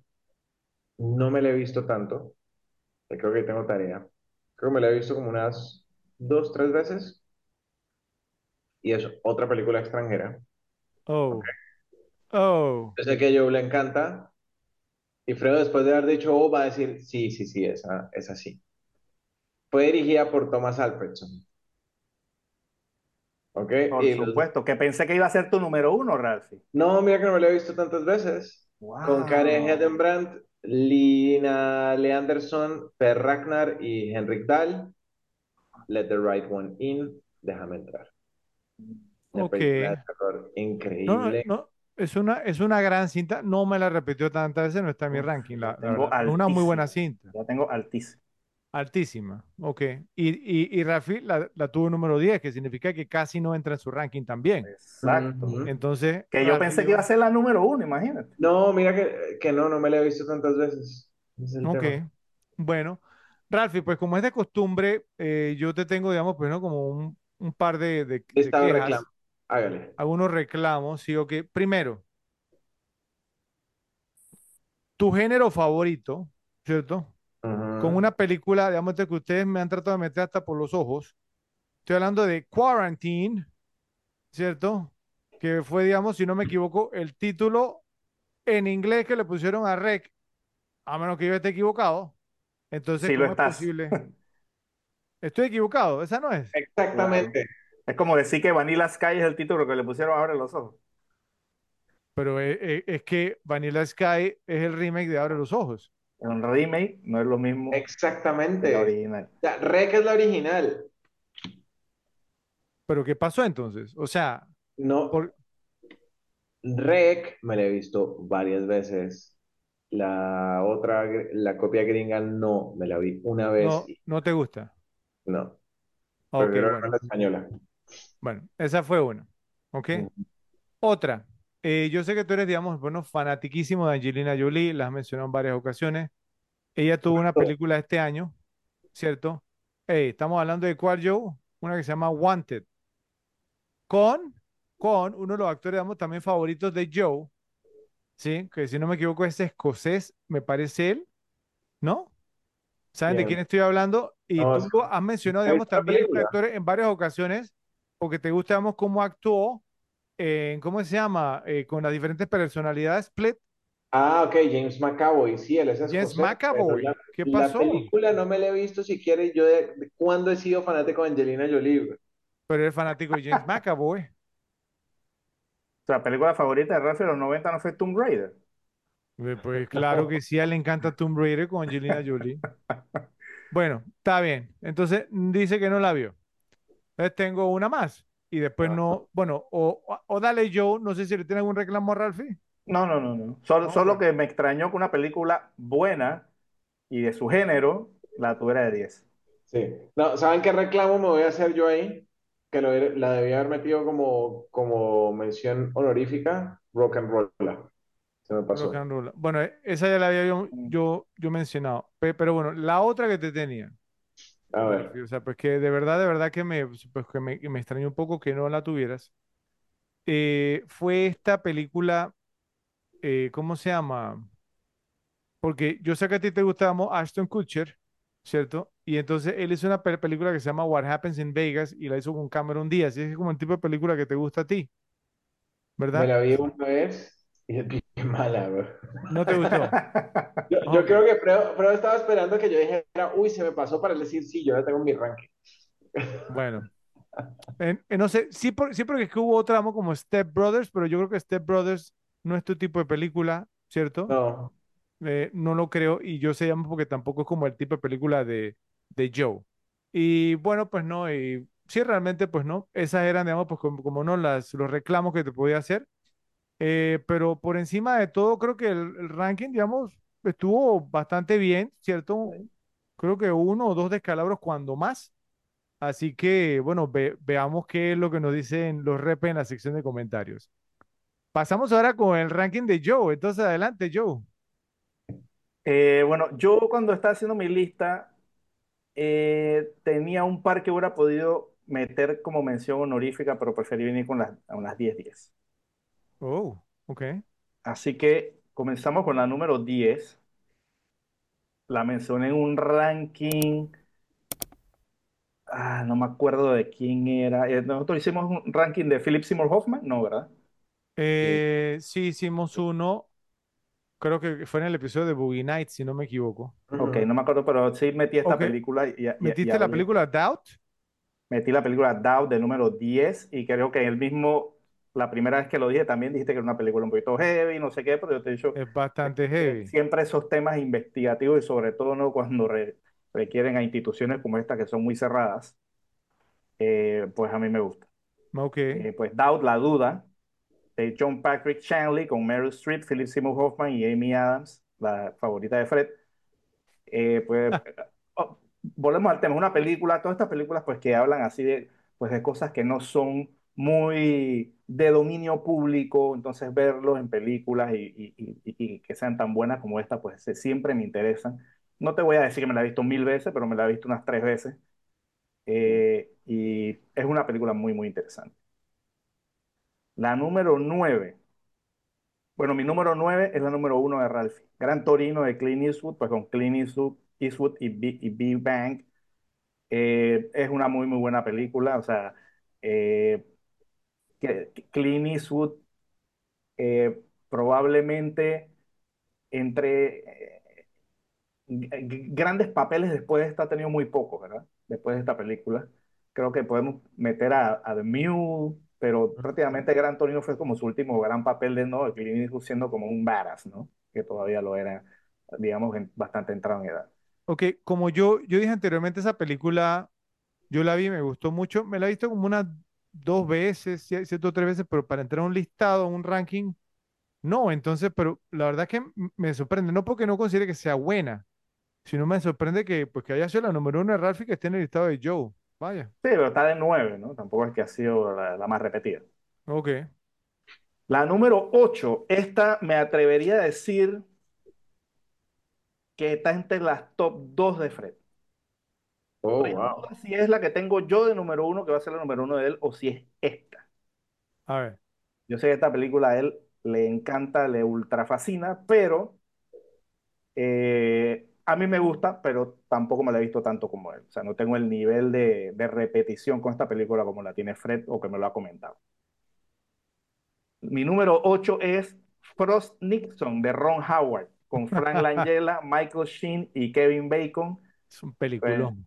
Es una tremenda, tremenda película. También de esas películas, obviamente no me refiero a que sea igualado, sino de esas películas de, de, de, de- una historia interesante que prácticamente es, es poco sabía, no el tema de la entrevista, sino el tema de lo que pasaba fuera de cámara. O sea, ese, ese- esta película pues es muy, muy interesante pues manejar esa información.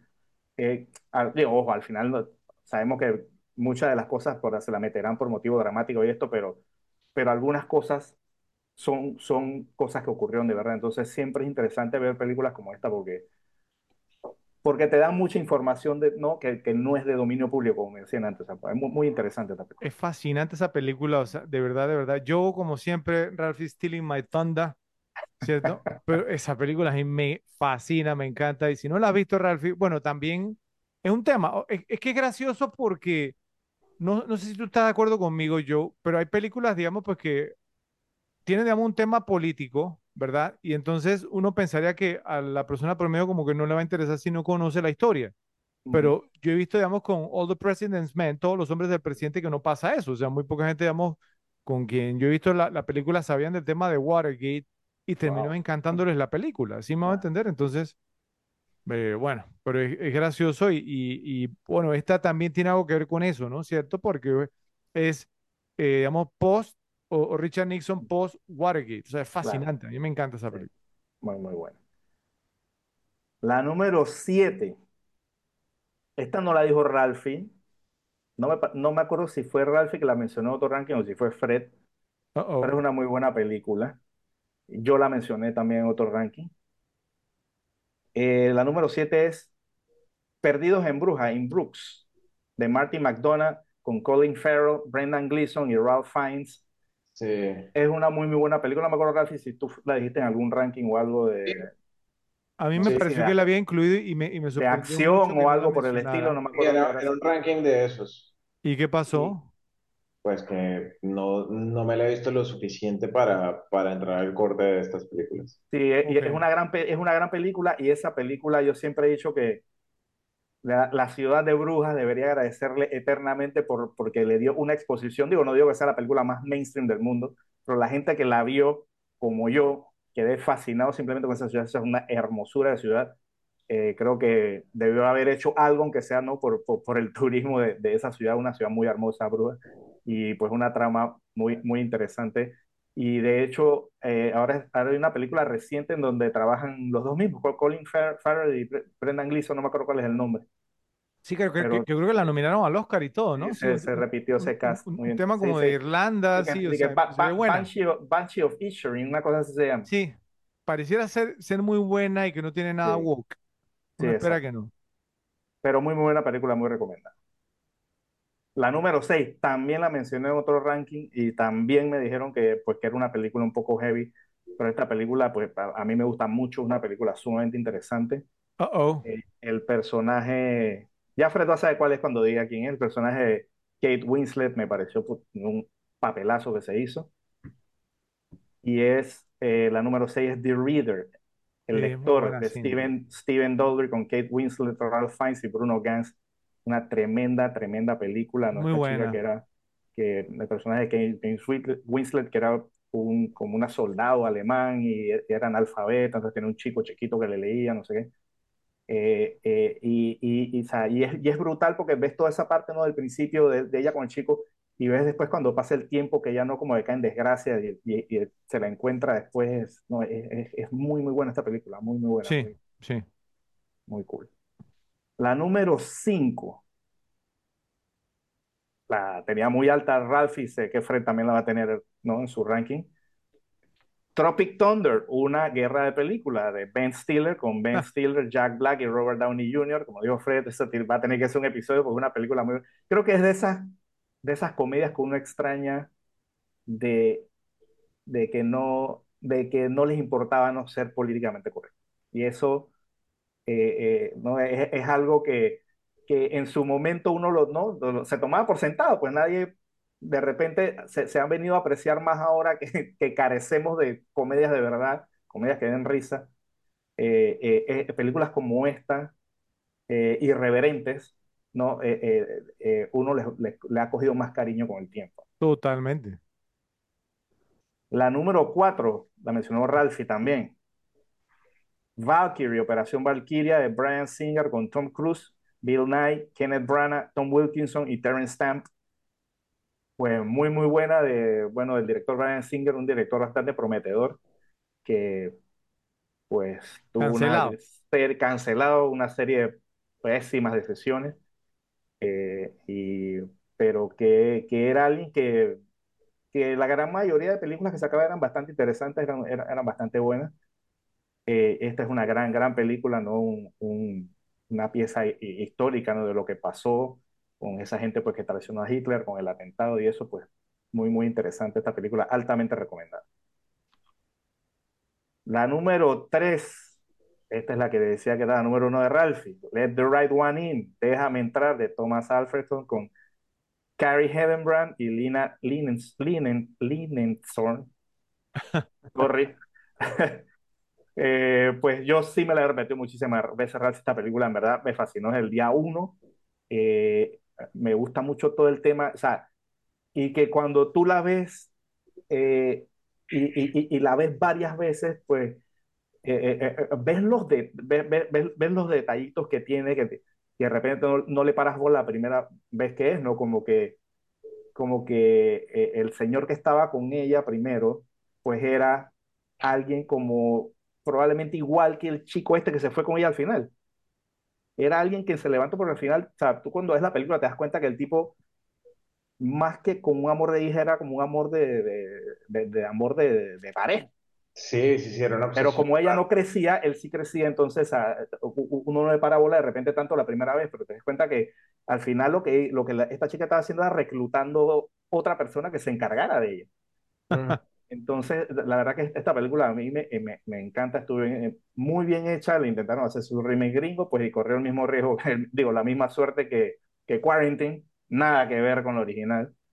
Eh, Esa es era, una gran, gran esa era la pregunta que les quería hacer. O sea, eh, ¿qué rating, digamos, pues no, del uno al 10 el de IMDb, le dan a la original y qué rating le dan, digamos, entonces al remake? El remake yo no me lo he visto, creo. ¿No te las viste entonces? ¿Con por, por qué hablas más del remake? Oh, ah, bueno, fue yo el que habló más del remake. Exactamente.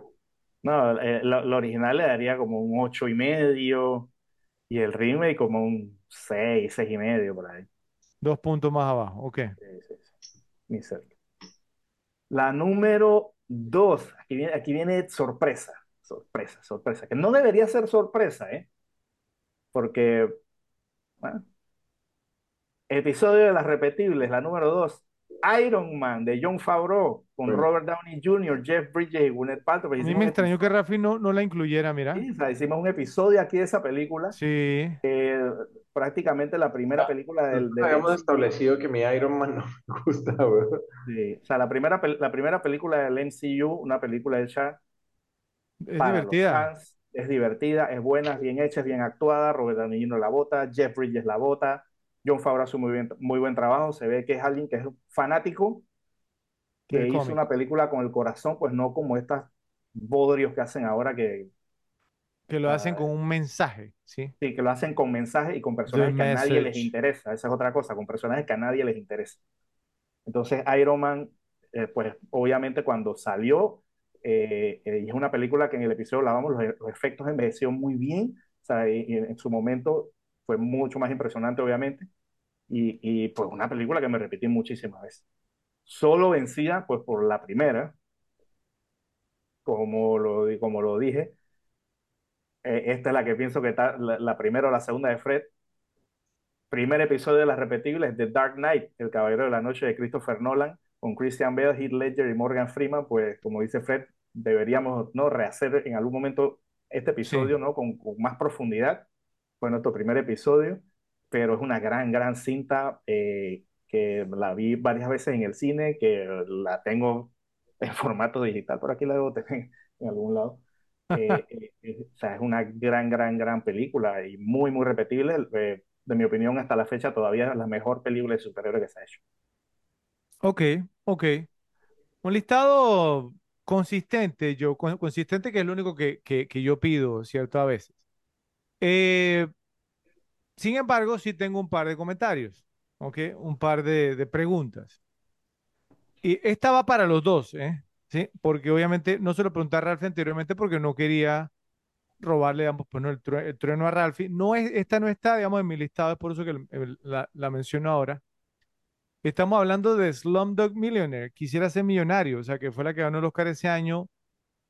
Pensaría que uno de los dos por lo menos lo hubiera mencionado. ¿No les gusta esa cinta? La vi una vez en el cine y Exacto.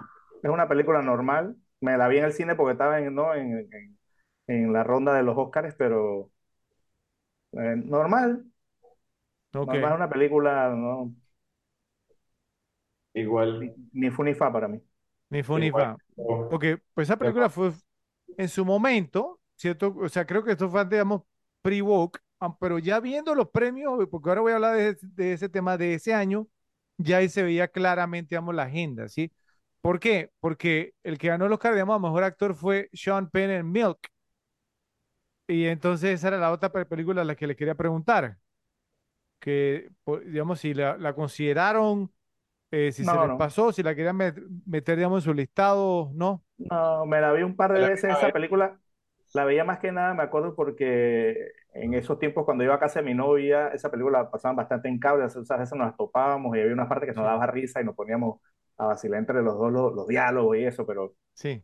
pero de esa eh, circunstancial, no una película que me la repita de que porque, oh, la tengo que ver, porque, o sea, pero eso sí, una gran actuación de, de de Sean Penn. Sean Penn. Y te gustó la actuación de Diego Luna también, me imagino. Ok. Diego Luna, decente. Bueno, pero, pero, o sea, miren que es gracioso por, porque, o sea, estamos hablando supuestamente de pre-woke, pero digamos usted, si esas dos películas ganaran este año, o sea, mejor película y mejor actor, ¿nos extrañarían lo más mínimo? No, Para no. nada, para nada. ¿cierto? Es, es muy gracioso. Bueno, eh, para Joe también le tengo otra, digamos, pues no, que me, me sorprendió un poquito, si no voy a decir que mucho. Bueno, de Ralphie sí, yo pensé que yo hasta si, si, si, si digamos, atrever a mencionar una de las dos. Son, a usted le gustan las películas animadas, a mí no. Y este año tuvo dos bien populares. Wally, ¿cierto? Que uno pe- pensará que pues, ustedes dos se murieron, digamos, por Wally, y la otra fue Kung Fu Panda, Kung Fu Panda. Entonces, ustedes son los que siempre me están diciendo a mí que yo, que yo soy el party pooper, que a mí me gustan las animadas, y ustedes no las meten en su ranking. Entonces, y esas fueron Yo, mira, por, por lo menos, me la vi una vez, Kung Fu Panda me la vi como dos o tres veces. sí, por lo menos, mira, películas animadas que te puedo decir que yo me, me he visto múltiples veces son las de Toy Story Sí, y la primera de Los Increíbles. Realmente, el- yo creo que yo lo he dicho, la primera de Los, Increíbles para mí es la mejor película animada de la historia en cuanto a guion. O sea, animada me refiero a CGI, de CGI, Ok. de CGI. ok. Bueno, te tengo dos más, yo. Una, eh, cuando hicimos el ranking de Leonardo DiCaprio, y yo dije, di- o sea, yo mencioné algo, no, no me acuerdo de esta pe- película que no me había gustado, y tú dijiste, no, que es un peliculón, que la dirigió Sam Mendes. Revolutionary Road. Revolutionary Road. No Y, entró, la defendiste, te pusiste bravo y todo, y ni no entró, siquiera no la entró. pusiste mención. No, no entró, no entró. Tampoco Changeling, que también la mencioné, no entró tampoco, porque esas quedaron un poquito afuera ahí de la top, top 10 eh, y no las quise meter. Ok, y el último reclamo que te tengo, Ralph, y creo que ha quedado bien establecido aquí en las repetibles, ¿cierto? Que yo es muy fan, fanático de Woody Allen, ¿verdad? Usted, este año Woody Allen estrenó una película que recibió varias nominaciones al Oscar y creo que incluso ganó un Oscar en un premio de actuación, si no me equivoco. Ma- Match Point, ¿eh? No, Vicky Cristina Barcelona. Ah, no, pero es terrible. Creo que ganó, eh, la- eh, le ganó, ¿cómo se llama? ¿La española? Penélope Cruz, ¿no ganó con esa película? Penélope Cruz, creo que yo, yo, yo no sé, pero tú eres fanático No de me Woody acuerdo, Allen, yo no. No, esa película, te soy honesto, no la he visto. Te soy honesto, no he visto, Cristina. No me llama la atención. Bueno, está bien. No sé, Ralphie, si tú le tienes algún reclamo a Joe. No, Ninguno. Ok. Bueno, Joe, vamos a decir que fue interesante, ¿cierto? El, el ranking consistente y eso es lo que yo pido. Eh, no vi, digamos, así como ningún descalabro serio, pero bueno, me parece que dejaste algunas afuera y ahora lo vamos a ver. De igual manera, los, repes nos van a decir en la sección de comentarios. Me toca a mí con mi listado de las 10 películas más repetibles del año 2008. Eh, bueno, yo sí traje algunas menciones honoríficas, porque si bien, digamos, no considero que fue un gran año, ¿no? Pero sí tuvo, digamos, algunas cintas que cuando me puse a ver los listados, eh, pues yo me las repetí en varias ocasiones.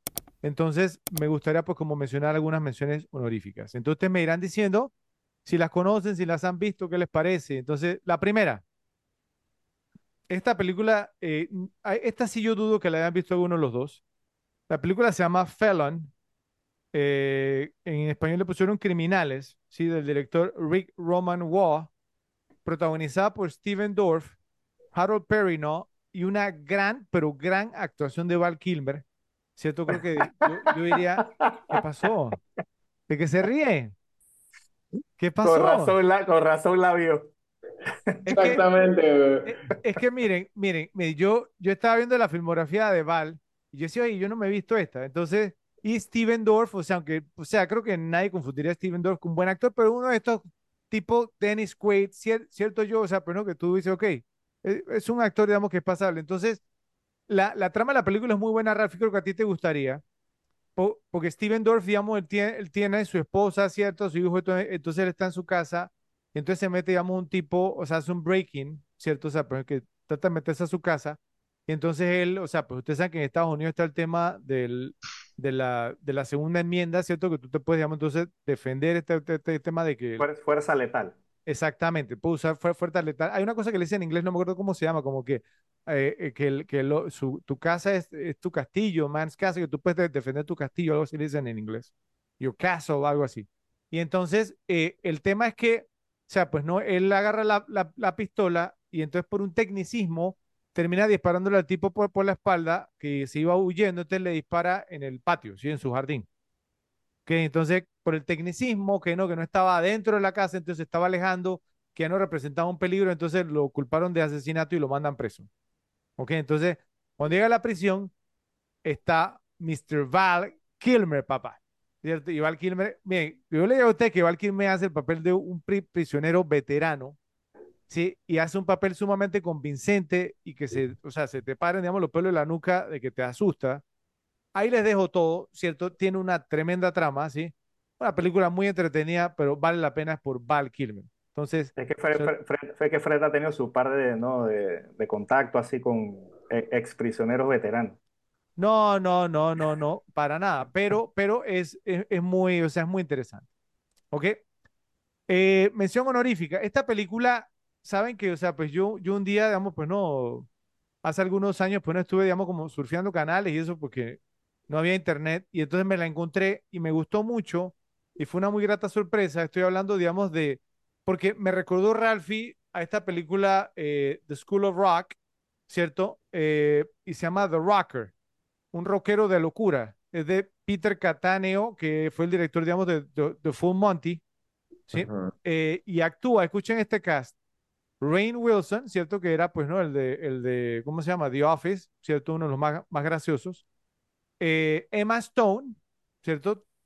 todavía, o sea, pues no, Emma Stone hizo bastantes películas. Y Christina Applegate. Toda esta película es muy graciosa porque tiene, digamos, como el feeling, Ralphie, de, The School of Rock, la escuela del rock, pero la diferencia, digamos, es que Rain Wilson, él está en la banda, o sea, digamos, él era una banda, digamos, como de, adolescentes, y entonces Rain Wilson era, digamos, como, fue baterista en su adolescencia, entonces ya era un tipo como cuarentón, y entonces que necesitaba un baterista, y entonces él se mete en la banda, ¿cierto? Y entonces empieza a hacer locura porque siempre quiso ser como estrella de rock, pero se le olvida a veces, pues, que está tocando con adolescentes, ¿sí? o sea, con high school, ¿sí? o sea, que está en secundaria.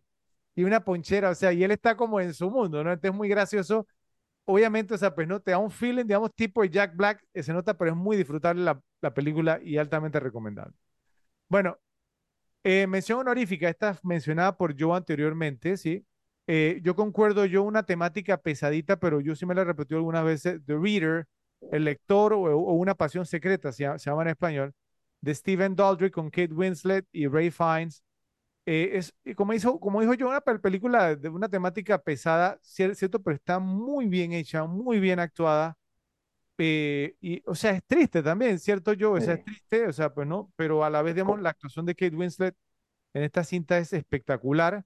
Y bueno, pues también no nos peguemos mentira, que Winslet tiene su par de escenas ahí donde no muestra algo de piel, ¿cierto? Y eso, no, eso siempre es bienvenido. No, no, tan mejor que en Little Children, pero... Eh, eso, eso es cierto, eso es cierto. Pero bueno, Kate Winslet, y Kate Winslet es una de estas actrices que le gusta mostrar piel, ¿cierto? En varias películas lo ha hecho, entonces, y tiene que mostrar también. Bueno, eh, mención honorífica. Eh, Joe, también estuve muy de acuerdo contigo, ¿cierto? Fue un episodio que en las repetibles Iron Man, el hombre de hierro, de John Favreau, con Robert Downey Jr., Jeff Bridges y Gwyneth Paltrow. Eh, si bien, digamos, o sea, pues no, no soy tan fanático de las películas de superhéroes, hay un par esta y Ant-Man, que creo que digamos que son pues las que considero entre las mejores, eh, y fue un buen inicio, digamos, entonces para el MCU, una película altamente disfrutable, y la verdad es que Robert Downey Jr., o sea, es la clave, digamos, detrás de esto. Sin Robert Downey Jr., yo creo que el MCU ni siquiera hubiera arrancado de la manera como arrancó. Entonces, bueno, eh, lamentablemente, pues no, se han optado por irse en otra dirección y están sufriendo. De que esa es pre-Disney. ¿Cómo? Es que esa es pre-Disney. Exactamente. Y se nota la diferencia. Total. Y la última mención honorífica, e, esta no, no sé, creo que ustedes a lo mejor no la habrán conocido. La daba mucho por cable, ¿saben? Eh, eh, en su momento, en esos años. y ahí me, me encantó, no sé, creo que tiene que ver, digamos, con el, con el actor principal, ¿cierto? Con el protagonista.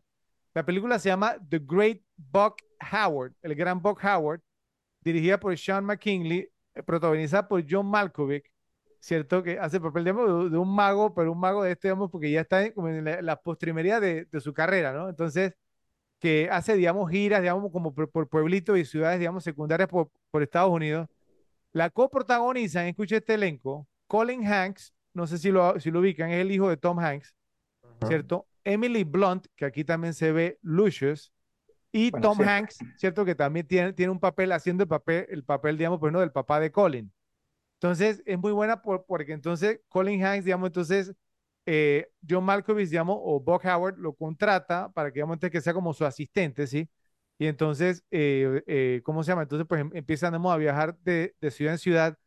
Y la única razón, digamos, entonces, por, por la que Colin Hanks, que era un tipo brillante, pues no en la película, sí, entonces que él abandona la universidad para, digamos, entonces ser como el asistente de Bob Howard y eso obviamente hace que el papá se enoje, ¿sí? Y entonces va de ciudad en ciudad y entonces es bien, o sea, el acto, digamos, pues no, de, de, de Bob Howard es cheesy, pero tiene un truco que intriga, digamos, entonces a Colin Hanks, al personaje.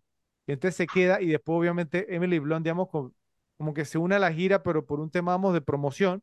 Y entonces ahí queda, obviamente, él, él ve a Emily Blunt y dice, no, de aquí yo no me voy. Y queda, digamos, entonces prendido, vamos, a Emily Blunt. Es una película muy, muy entretenida, de verdad. Pero bueno, esas fueron mis menciones honoríficas. Vamos con el top 10, las 10. Aquí vamos. En la número 10, también mencionada por Joe, In Bruges, en Brujas, de Martin McDonagh, con Colin Farrell, Brendan Gleeson y Ray Fiennes.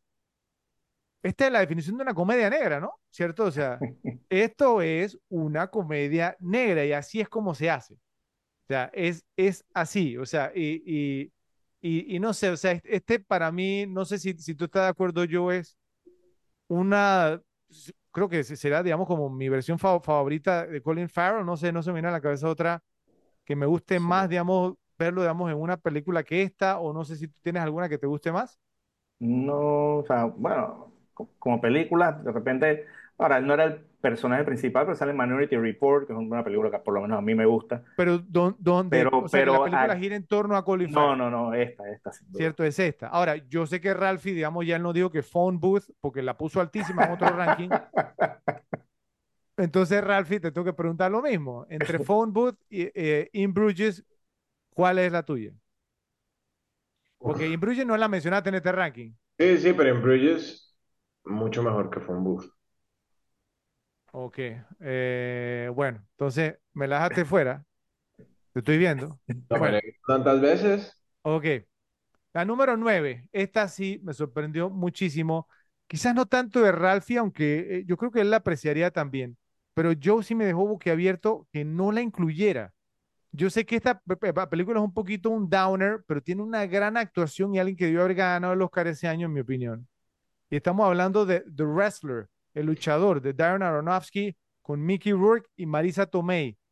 Qué gran actuación de Mickey Rourke. Esa pe- película, aunque es un downer, cierto que como deprimente, tiene unas escenas que a mí me encanta verla, digamos, entonces las escenas de él con Marisa Tomei, las escenas de él, digamos, co- con, con su hija, ¿verdad? Eh, o sea, son grandiosas. El final, digamos, un poco triste, pero, pero. Esa escena, digamos, donde él está con Marisa Tomei en el bar y entonces empieza a sonar Round and Round del- de la banda del grupo Rat y están ahí cantando, ¿no? De Round and Round. Y, y todas estas cosas son detallitos, digamos, muy, muy buenos. Entonces te tengo que preguntar, Joe, Darren Aronofsky, ¿cierto? Y yo sé que a ti te encanta ese director. ¿Qué pasó? Esta película solamente me la vi la vez que la vi en cine. ¿No te gustó? Sí me gustó, pero no es, no, no, no, no es de, ro- de rotación para mí. Wow, Randy the Ram Robinson. Oye, Sí. no, ese es, no, sí El papel que trajo Mickey Rourke de vuelta, bueno, fue Sin City en realidad que lo trajo de vuelta y por Sin City entonces obtuvo este papel. Sí, bueno, en la posición número 8, que ustedes saben, digamos, porque las comedias no pueden faltar en mis rankings, porque las comedias son parte importante de mi vida. Yo sé, me van a virar la boca, ¿cierto? Me van, digamos, entonces, pues no, a- se van a reír y todo lo demás, pero esta pe- película une el género de comedia con una de mis pasiones más grandes del punto de vista deportivo. Por, por- por ejemplo, yo, ¿cuál es el deporte que a mí A más me gusta practicar? Practicar el básquet. Básquet, ajá. Ok. ¿Y qué película, digamos, entonces, de básquetbol, digamos, entonces se estrenó ese año? No era, o sea, no me la he visto, pero sé que la has mencionado, creo que era como semi-pro. Semi-Pro, exactamente. Digamos, Ah. entonces, Semi-Pro de Ken Alterman con Will Ferrell y Woody Harrelson. Esta película es una ponchera, es una, a mí simplemente no sé, el tono me encanta y es un tema, digamos, pues no, que tratamos so- sobre un equipo que se llama los, los Tropics, ¿cierto? O sea, eh, eh, que, eh, bueno, es que, es que estaba, digamos, entonces, pues no, la, ¿cómo, cómo que se llama la, la ABA, ¿cierto? An- an- antes de que se fusionaran la- el, el ABA y el. NBA, ¿cierto? Que porque estaban los, New 70. Jersey- los Nets, ¿cierto? Y otros equipos, digamos, entonces, y entonces Will Ferrell hace el papel, digamos, como de, del dueño, ¿cierto? El coach y jugador, o sea, el, el centro titular de los Tropics. Y este Woody Harrelson, que ustedes saben, digamos, que juega muy bien básquetbol. Y entonces, pues también, o sea, pues no está en la película. Es una ponchera la película, o sea, es muy divertida. Las escenas de básquetbol son muy divertidas, toda la música, todo, todo. A mí me encanta. Aparece este, este Will Arnett, ¿cierto? Como comentarista, digamos, o sea, pues no, eh, eh, eh, ¿cómo se llama? Analista, eh, digamos, del, del, del equipo, ¿no? Una ponchera esta película a mí me encanta, me la he visto ya muchas veces. La verdad, la verdad. Bueno, en la número 7, eh, oigan, miren, me quedé sorprendido yo mismo porque es la segunda vez, digamos, en, episodios consecutivos que incluyo un documental en mi ranking, ¿saben? Y este documental, creo que uno de los tres mejores documentales que he visto en mi vida y mis favoritos, ¿cierto? Este documental, eh, o sea, llevó, digamos, que se hiciera una película sobre el tema y la hicieron en el 2015 y la dirigió Robert Zemeckis y me encanta la película también, que es una rareza. El documental se llama Man on Wire, que no le, digamos, entonces encontré o, o le vi, digamos, ningún tipo de traducción al español, pero es como decir el hombre el sobre la cuerda floja o sobre el cable, ¿cierto? Y es la historia verdadera, digamos, entonces, pues sobre, fue dirigido por James, James March de Philippe Petit. Philippe Petit fue el francés, digamos, pues no, que puso, digamos, entonces el cable, la cuerda floja y caminó en cuerda floja, digamos, entre las Torres Gemelas que fue en 1972 o 73, no me acuerdo. Pero entonces el documental es fascinante. Philippe La película es muy buena también. Sí, es, claro, la, con, con yo, Joseph Gordon-Levitt, que es uno de The, The de, Walk se llama, The de Walk. Ralphie, The Walk. A mí me encanta esa pel- película, Muy buena. pero, Mm, ya pero, la película, sí, sí, sí. pero digamos, Man on Wire, o sea, es un documental fascinante. Ahora, Philippe Petit es un ególatra, digamos, de primer, de primer orden, ¿sí? Y tú lo escuchas hablando, sí, o sea, y puede que hasta, puede que no te caiga bien, pero el tipo hablando es fascinante, ¿sí? Y, y tú estás ahí, y en- entonces el tipo habla con su acento en francés, se quedó viviendo en Nueva York, ¿sí? Y él te cuenta todos los detalles, y entonces tú, eh, después cuando ves la película The Walk del 2015, y vas asociando todo, y está, o sea, está súper bien hecho, y no sé, ese documental, digamos, a mí me encanta, y, y con decirles que me lo he buscado por YouTube, y me lo he visto por YouTube de principio a fin, creo que un- más de cuatro o cinco veces. Me encanta, me encanta. Es un tremendo documental, altamente recomendado. La número 6, mencionada por eh, Joe, no por Ralphie. eh, esta película también me encanta. eh, Valkyrie, Operación Valkyria de Brian Singer con Tom Cruise, Tom Wilkinson y Kenneth Branagh. Ra- Ralphie la mencionó. Yo la ¿Sí- sí mencioné. la mencionaste? Ah, perdón, Ralphie, Sí. disculpa. Bueno, es que pues como, como me, me quedé, digamos, cuando mencionaste una, una alemana ahí, no me acuerdo. Y, y la Eh, yo la tenía en el número 5, de hecho. Número 5, bueno, entonces la tienes un, un peldaño, digamos, antes que yo. Bueno, pero Valkyrie, esa película, bueno, ya entonces vi- viendo esto la podemos hacer aquí en las repetibles, ¿cierto? A mí me agarró, digamos, totalmente fuera de base cuando salió, por- por- porque uno decía, bueno, Tom Cruise, ¿cierto? Bueno, Tom Cruise había como pasado, digamos, a- al, tema de héroe de acción, ¿sí? Y entonces, y a mí me gustan las películas de, de acción, las disfruto, pero yo, yo decía, bueno, es un tema, vamos, sobre un atentado, digamos, a la vida de Hitler basado en la vida real y entonces con Tom Cruise y la fui a ver y, y después busqué, digamos, entonces la historia y compré un documental también que se llama Operación Valkyria y me metí, digamos, en mi, en mi fase, digamos, de la Segunda Guerra Mundial, que yo soy fanatiquísimo, digamos, de saber todo esto y tengo una serie digital, digamos, pues no, en formato di- digital de toda la Guerra Mundial, les puedo contar todo, me encanta. Eh, y está, es, es una película perfecta, sí me hago entender, o sea, está perfectamente hecha y Tom Cruise hasta se parece o sea, si usted, es más, si usted lo busca, al, o, sea, no, al, al, al, al personaje de Tom Cruise, es, es, es más, eh, creo que el tipo era hasta más good looking que Tom Cruise. ¿eh? En en serio. Entonces, es un tema, porque tú dices, ah, que es que Tom Cruise, que no sé qué, que siempre exageran la nota. Y entonces, igualito, entonces, pero muy bien hecha esa película, altamente recomendable. Y me da gusto, además, porque va a ser un episodio aquí en la repetible. Bueno, la número 5. Sé que se van a reír. No me importa que se rían, ¿cierto? Y es más, Ralphie, yo pensé que tú le ibas a mencionar, ¿sabes? Yo sí, no, no creo. Obviamente por el actor pri- principal. Eh, ok, Ralphie, tú mencionaste hace un momento, cuando yo, yo pedí ejemplos, eh, una comedia con un actor y entonces Joe te volteó la boca, te viró la boca. ¿Te, te acuerdas qué actor era? Uno de los Eh, que, el de los que no, no le gusta a Joe. Seth Rogen. No, el otro. Tú lo mencionaste hace un momento cuando, cuando diste el ejemplo de una película. Jack Black. Seth Jack Rogen. Black. Ajá, No, Jack Seth Black. Rogen actúa en esa película con este actor. Ah, Adam Sandler. Ok, ¿qué película lanzó Adam Sandler, estrenó Adam Sandler en el 2008? Uf, no ¿Se me acuerdan? acuerdo. Ok. You don't mess with the Sohan. No te metas con ¿En el Sohan. serio? Eh, eh, en serio, en serio. Yo no sé qué me pasa a mí con esa película. No te metas con Sohan de Dennis Dugan, con Adam Sandler y John Turturro. Miren, yo le voy a decir una cosa. Eh, esa película yo la vi la primera vez y todo el feeling, digamos, de Sandler, o sea, que, que eh, po- porque Sa- Sandler se puso en, en buena condición física, o sea, no era, Sí, creo, creo que los, los abdominales sí fueron CGI, pero el resto bien. Y tiene buen CGI, esta película tiene, tiene un CGI fantástico, o sea, hay una, hay una escena donde Sa- Sandler está nadando como, sí, o sea, y sale el agua y todo está muy bien hecho, yo vi cómo lo hicieron, muy bien hecho, pero esta película, como diríamos en inglés, tickles my funny bone, o sea, todo el personaje, digamos, de Sandler, sí, como él habla, digamos, pues no como israelita, y entonces John Tuturro que la votamos como palestino, y, y no, o sea, es, es, es que es muy graciosa, y yo no sé cuántas veces me la he visto, pero eh, no, no, no me pregunte, yo sé que es una pe- película tonta, sé que tiene un Ajá, rating sí, bajo, sí. ¿ah? Sé que a mucha gente no le gusta, pero esta película, si yo la veo y está ahí, yo me la veo, ¿sí? Por- por- por- porque es que me hace reír Sandler con todo el feeling, digamos, pues no, de, de- del Sohan, ¿sí? ¿Qué iba a decir? Ah, Ralphie, No. eh, ah, no, es que te, te- te iba a pedir que me dieras el cupón que te dieron de 50% en la segunda matrícula del bootcamp, que vamos a mandar a Fred allá para que... No, no, no, no, no. Yo, yo estoy clarito. Lo, eh, lo que pasa es que aquí estamos haciendo un, un ranking de más repetible. Y yo, yo estaría mintiendo si yo dijera que no me repetió You Don't Mess with the Sohan. Es que no sé, esa película, no sé, simplemente me hace reír mucho, me hace reír muchísimo. Y, y A no mí, sé. a mí, tú sabes que, ustedes saben que a mí me gusta mucho Adam Sandler, pero, pero Sohan es de esas que me la he visto un par de veces, no me parece particularmente...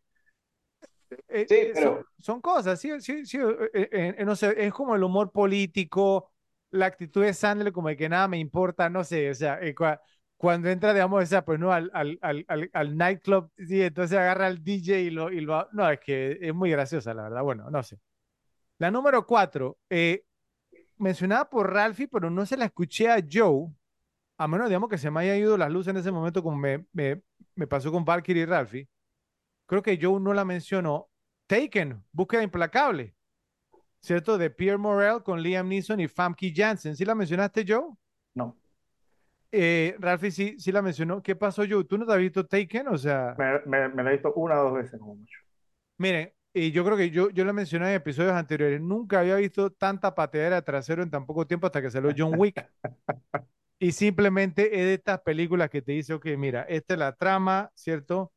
Liam Neeson, digamos, le... Miren, ¿ustedes saben cuál es, digamos, como la, la premisa de una pe- película de acción que tú te quieres re- repetir? Si tú puedes, digamos, decir la trama en menos de 10 segundos, una línea, ¿sí? Un tema así, sí. Liam Neeson, secuestran a la hija, va a Francia, patea trasero. Listo, paps, ¿cierto? O sea, no necesitas saber más nada. Me, me apunto y vamos con Liam Neeson, ¿cierto? Y él dice, I have a particular set of skills, vamos para allá. Sí, y entonces tú ves a Liam Neeson pateando trasero. Ya después las secuelas que, que sacaron nunca, nunca pudieron, digamos, entonces acercarse a la original. Esta original es, digamos, mi número cuatro. La número tres, eh, totalmente, eh, me sorprendió un poco, pero no sabe que usted también tiene esta afinidad esta película que sí lo he expresado yo en versiones anteriores. Tropic Thunder, ¿cierto? Una, una guerra de película de Ben Stiller con Robert Downey Jr., Ben Stiller, Jack Black, Tom Cruise y Matthew McConaughey. O sea, Tropic Thunder el tipo de películas que necesitamos que se hagan hoy en día. Sí, o sea, es, o sea, es el tipo de película, y lo he mencionado anteriormente, que nos va a hacer, digamos, porque salgamos de este funk en el que nos encontramos y todo este tema woke y que no puedes hacer esto y que no puedes decir esto y que me ofende esto y que me ofende aquello. La comedia, digamos, o sea, pues no se trata entonces de reírse, de uno poderse ver al espejo y reírse de sí mismo. Entonces, apenas si hemos perdido el sentido del, del, humor en todo este mundo, va en una dirección, o sea, pues que, que, que yo no sé a dónde quieren ir a dar. ¿Sí o sea, y, O sea, y- y- que si no eres latino, no puedes hacer latino, si no eres no sé qué, no puedes hacer, o sea, o, o sea, el, el, el, el colmo ahora, que si no eres gay no puedes hacer papel de gay. sí, Entonces, o sea, o sea, eso- entonces, de- o sea, de, de qué vale aprender a actuar si no puedes actuar de otra Es cosa. que, es que es ridículo, es ridículo. Entonces, ya Entonces, no debería haber actores, solo coger a la gente que, que de cierta etnia y ya listo, que actúen como, como ellos son y ya se acabó la escuela de actuación. Y algo, y algo que me fascinó fue, fue que, digamos, entonces la horda mob trató, digamos, entonces, pues, ¿no? de cancelar Tropic Thunder y se vinieron en contra de Ben Stiller y eso fue recientemente. Y Ben Stiller dijo, yo me siento muy orgulloso de la película que hice y que dirigí. Y no me voy a disculpar. Y no me voy a disculpar y estoy muy orgulloso de esa película y me encanta porque, miren, ustedes saben cuándo uno se da cuenta que un actor no es woke, cuando no dice nada. ¿Sí? Cuando el actor sale, digamos, como Mark Ruffalo, como Robert De Ah, Niro, uf. estos que salen, digamos, a pronunciarse, ya, por los que se quedan callados, que uno nunca lo escucha diciendo nada, eh, uno sabe que eso está del lado que es, ¿sí? Y entonces, y si vieron, Robert Downey Jr. no dijo nada tampoco. Y obviamente, digamos que esta pe- película la, la querían cancelar porque él tiene blackface en la película. ¿cierto? Pero bueno, entonces, y tú te das cuenta de momento, pues, quién está, quién está de qué lado. Pero bueno, esa fue mi número tres. Mi número dos, estás totalmente en lo correcto, yo. La, lo- la, la top tú lo Le pegas. pegaste al top 2, sí, totalmente. Pues, o sea, es que Frost Nixon, o sea, y, y la razón, digamos, pues por la que Fro- Fro- Frost Nixon, o sea, pues es número dos porque, pues, creo que yo lo he dicho anteriormente, pues, ¿no? Que mi número uno, El Caballero de la Noche, ha estado número uno, digamos, en otros rankings, ¿cierto? Pero regresando a la número dos, Fro- Frost Nixon, la entrevista del escándalo, se llama en español, es de Ron Howard. Oiga, no, eh, no yo creo que de Ron Howard no hemos hecho ninguna todavía, si, si no me equivoco. ¿cierto? No. ¿Qué filmografía se jala Ron Howard? Sí, sí, sí. muy la verdad, la verdad, creo que de, de la, creo que, oye, creo que estaría Joe, si no me equivoco, top 5 director eh, cuyas películas más me he repetido en mi vida, Ron Howard. Y sigue siendo relevante, o sea, Ron Howard sigue sacando bu- bu- buen material. o Buenas sea. peli- o sea, la filmografía de Ron Howard, vamos a tener que hacer alguna de él, ojalá fuera Frost Nixon. Tendremos que visitarla, pero es, o sea, un director de altísimo calibre. Sí. Eh, obviamente a- a- eh, protagonizada por Frank Langella, Michael Sheen, Kevin Bacon y Sam Rockwell. También aparece Oliver Platt.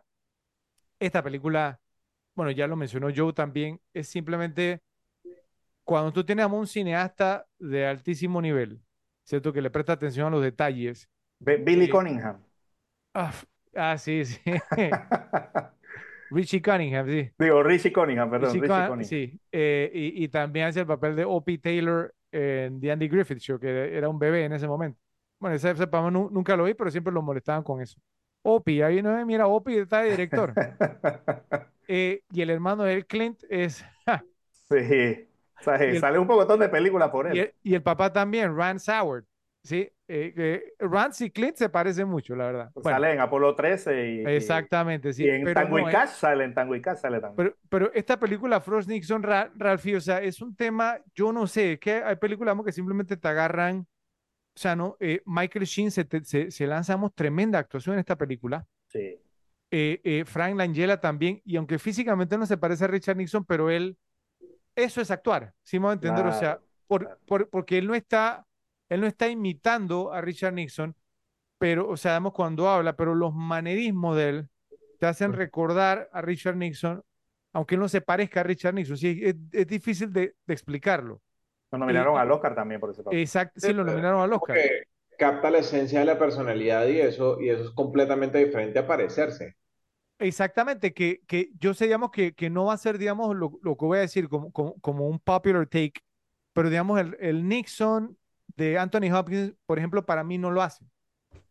Yo no sé, digamos, ustedes qué, qué opinan si han visto esa, pero para yo no, yo no, yo veo a Anthony Hopkins y no es por el parecido físico, no simplemente no lo hace, no lo hace como Langella. ¿Qué opinas Es tú, cierto. Joe? Sí, sí, totalmente de acuerdo. Con todo y que no, la, la, la película de Nixon era full de Nixon. O sea, todo- más o Totalmente de Nixon. Sí. eh, eh, de- más que nada, sí, cuando estaba en, en Office, ¿no? Cuando el tema de la política. Sí. Pero, pero si tú eres de contra, la, la Angela es mucho más. Sí, y cuando, cuando una película, Ralph, a mí me llega como me, me llegó esta, entonces yo empiezo a buscar, ¿cierto? Empiezo a averiguar más. Y todas las entrevistas, digamos, ¿no? De, de, de, David Frost con Richard Nixon están en YouTube, ¿sí? Y obviamente, pues no, o sea, es, es otro tema, pero, o sea, es, es que they nailed it, ¿cierto? Dieron en el blanco cuando la hicieron. Entonces, magnífica, magnífica esta película. En el número uno, The Dark Knight, El Caballero de la Noche, Christopher Nolan, Christian Bale, Heath Ledger, Aaron Eckhart, Gary Oldman, eh, Maggie Gyllenhaal, ¿cierto? O sea, pues todo lo que íbamos a actúan en esta bestialidad de película. Y Morgan Freeman. Morgan Freeman, o sea, eh, una bestialidad de película esta. O sea, la mejor película superhéroes que se haya hecho. Yo sé que habrá otros que van a salir por ahí a decir, digamos, otras roñas, pero bueno, eh, no, eh, The Dark Knight es todavía, digamos, entonces, pues con todas las que han hecho no sé qué miles de millones de dólares y que han roto récords de, taquilla, para mí ninguna, entonces todavía ha superado el, el Caballero de la Noche de Christopher Nolan. Estoy esperando que una lo haga. Pensé que The Batman podía llegar, pero no llegó, ¿cierto? Eh, y, yo, y yo no sé, me gustaría entonces escuchar eh, a los repes en la sección de comentarios que nos digan entonces, pues no, si están de acuerdo conmigo o si piensan que hay una que haya sido mejor. ¿Ok? Entonces, eh, por favor, nos dicen en la sección de comentarios. No, Fred, pero espérate, que yo te tengo también un par de reclamos. Que eso no ah, bueno, adelante, vamos a ver. aquí para allá. O sea, ah, lo, de Sohan, yo, yo sabía que venía reclamo, pero bueno, pero es la verdad. No, no, ese es un descalabro. Me refiero a, reclamos de películas que hubieras podido tener en tu ranking y que sé que te gustan, ¿no? Ese estilo, o si son franquicias o lo que sea. A ver. Ponte, yo sé que a ti te gusta Cazadores del Arca Perdida. Entonces ese año fue oh. Indiana Jones and the Kingdom of the Crystal Skull. mire, mire, lo, lo, único que me gustó a mí de esa película, ¿saben qué fue? Los primeros, los primeros dos, tres minutos que sale Hound Dog, la canción de Elvis Presley y la escena damos con los carros en la carretera. Después de ahí fue así, se vino abajo. Horrible. Que, la escena de la nevera, pobre el amor. No, no, Imagínense imagínense con qué ilusión iba yo a ver esa película, que era la primera vez que iba a ver Indiana Jones en cine. Mire, y ya, ya, ya, ya, estoy pensando que Ralphie tiene algo que ver, porque fue la primera que fue a ver de, Halloween fue Halloween H2O. Entonces ahora Ralphie, Ralphie, tiene que ver las películas antes, si no, entonces y le, toca la Y les digo una cosa, miren, o sea, y, y vuelvo y digo, estás haciendo una película de Indiana Jones, ¿cierto? Que le encanta, digamos, los fanáticos de Indiana Jones, y tú terminas esa película como haciendo un amague de que le vas a entregar el sombrero ah, a Shia LaBeouf. no. Por favor, o sea, ¿cómo vas a hacer eso? Ay, sí, yo no se lo puedo perdonar a Steven Spielberg, la verdad. como pasarle, eso, sería como pasarle ahora el sombrero a Ezra Miller, una cosa así. Un tema así, bro. O sea, es que no, por favor. O sea, ni siquiera amagues, no amagues, ¿sí? O sea, cuando, el sombrero empezó así, yo dije, no me digas. No, pero bueno, ¿qué, vamos a hacer? tengo otra. Yo sé que tú eres fanático de First Blood. Y este salió Rambo. Uf. Eh, eh, pues soy fanático de First Blood, pero hasta ahí llegó mi, mi Mira, ojo, yo, pienso que esa película Rambo no es mala. han dicho que, es buena. Tiene, tiene acción y, y es muy gráfica eso es lo que he escuchado. Sin embargo, no es mala película, no es mala película. No, no. Eh, la última sí es malísima, la, última que sacó, pero esta yo diría que está brutal. Yo, yo he escuchado lo mismo, pero, pero creo que lo he dicho digamos, en, episodios anteriores, de que, o sea, que, bueno, creo, que lo mencioné con Clint Eastwood y lo he mencionado también cuando, cuando, me, cuando me han invitado, digamos, no sé, me han dicho, hey, vamos a ver a tal persona en concierto y ya la persona tiene cierta edad y entonces después uno ve los clips por YouTube y no pueden, digamos, alcanzar las notas. Este, a mí esas cosas me deprimen. En serio, entonces, o sea, no, no sé, he escuchado buenos comentarios, sí, de, esta película Rambo, creo que se llama Rambo, ¿no? Sí, Rambo. Eh, pero es que no, o sea, no, no sé, a mí no me gusta, pero si por todo entiendo que es buena, no la he visto, la, la verdad, entonces, pero por eso no la puedo incluir. Hay un youtuber que se llama El Bananero, que es una John Salchichón Rambo, no sé si la han visto, es una parodia y es, es una locura. Ok. Eh, y, la última, pues pensé que cuando le reclamaste a Ralph era porque tú las tenías en tu lista. El, niño de la pijama de rayas, no sé qué, qué te pasó ahí. No, no, miren que, o sea, y, voy con la mano derecha arriba, ¿cierto? A confesar, yo nunca he visto esa película, ¿cierto? Eh, me, ha, me han hablado bellezas de la película, o sea, díganme ustedes, digamos, pues no, si creen que vale la pena verla. Yo, yo la vi. Usted la mencionó. está súper sobrevalorada, en mi opinión, pues súper sobrevalorada, la predecible, no, manipuladora, no sé, no sé, no, no. ¿Y por qué gusta tanto? No, me enganchó. bueno, porque es una historia de triste y cosa que de la guerra, el chico que formó amistad con un chico que era en campo de concentración, entonces como que no entendía qué era lo que estaban haciendo la gente en el campo de concentración y al final el chico, pues lo que yo predije desde el minuto uno, que el chico iba a morir. ok. Bueno. Es un plot twist que se vio venir a kilómetros. Sí, lo vieron hasta en la radio. Bueno, está bien. Entonces, eh, ese fue mi ranking. Por favor, Repes, nos dice en la sección de comentarios eh, cuál de los tres les gustó más. Usualmente vemos a la mujer llorando o lamentándose en las comedias románticas cuando se rompe una relación, pero esta cinta nos dio a un protagonista que pasa casi toda la película lamentándose. Mostrar las partes privadas del actor principal en los primeros cinco minutos no es la única forma en que Forgetting Sarah Marshall expone su hombría. El personaje de Jason Segel, Peter Bretter, es probablemente el héroe más emocionalmente desnudo que hayamos visto en la pantalla grande.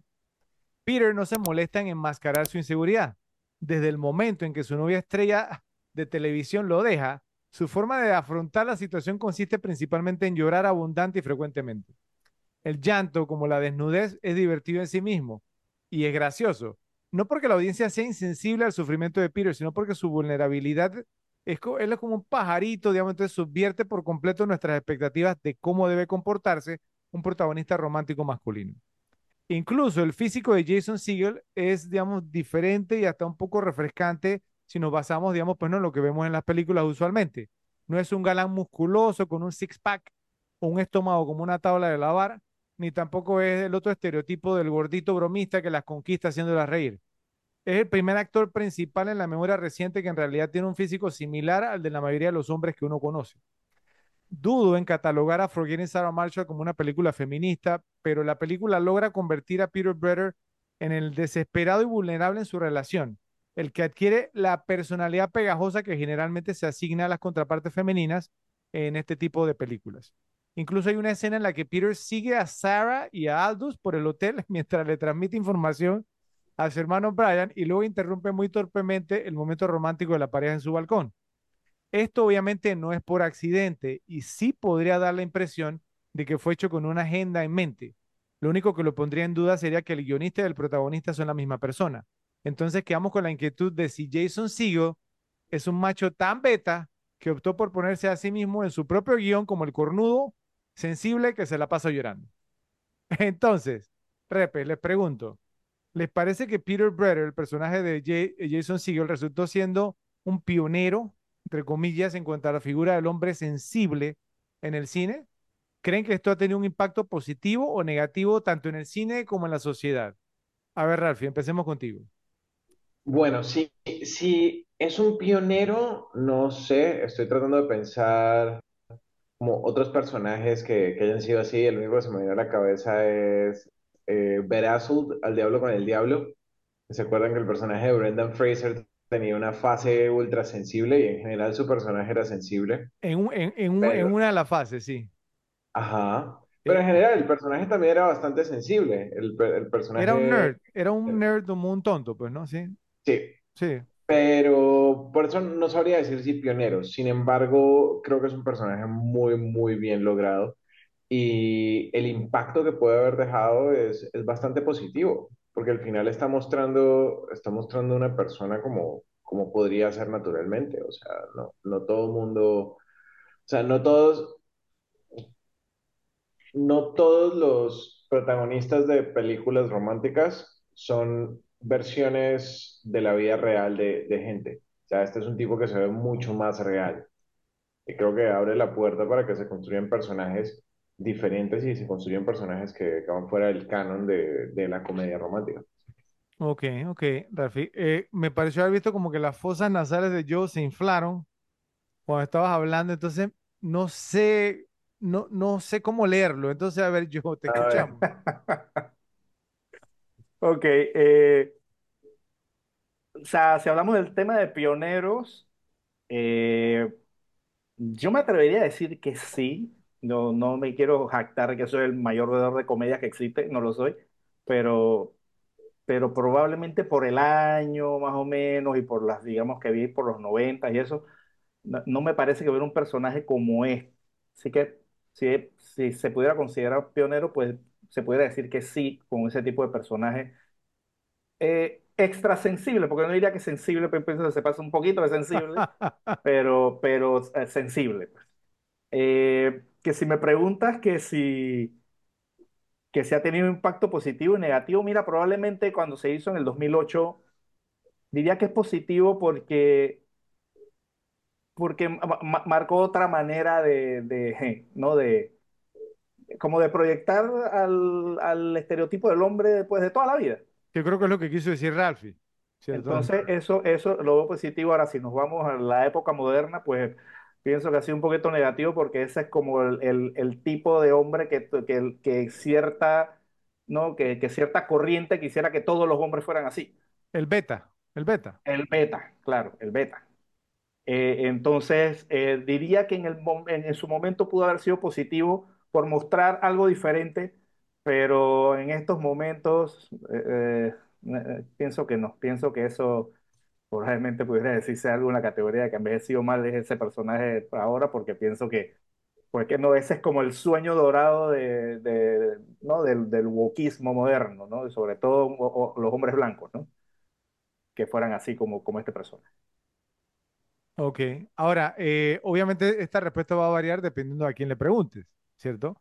Porque, eh, digamos, eh, es que yo, yo, yo creo que la lectura vamos es perfectamente bien y hasta incluso, pues obviamente creo que po- po- podríamos hasta pisar la, la categoría, digamos, porque, es decir, en el momento en que se hizo la, la película sí fue, o sea, como un breakthrough, ¿cierto? Fue algo diferente.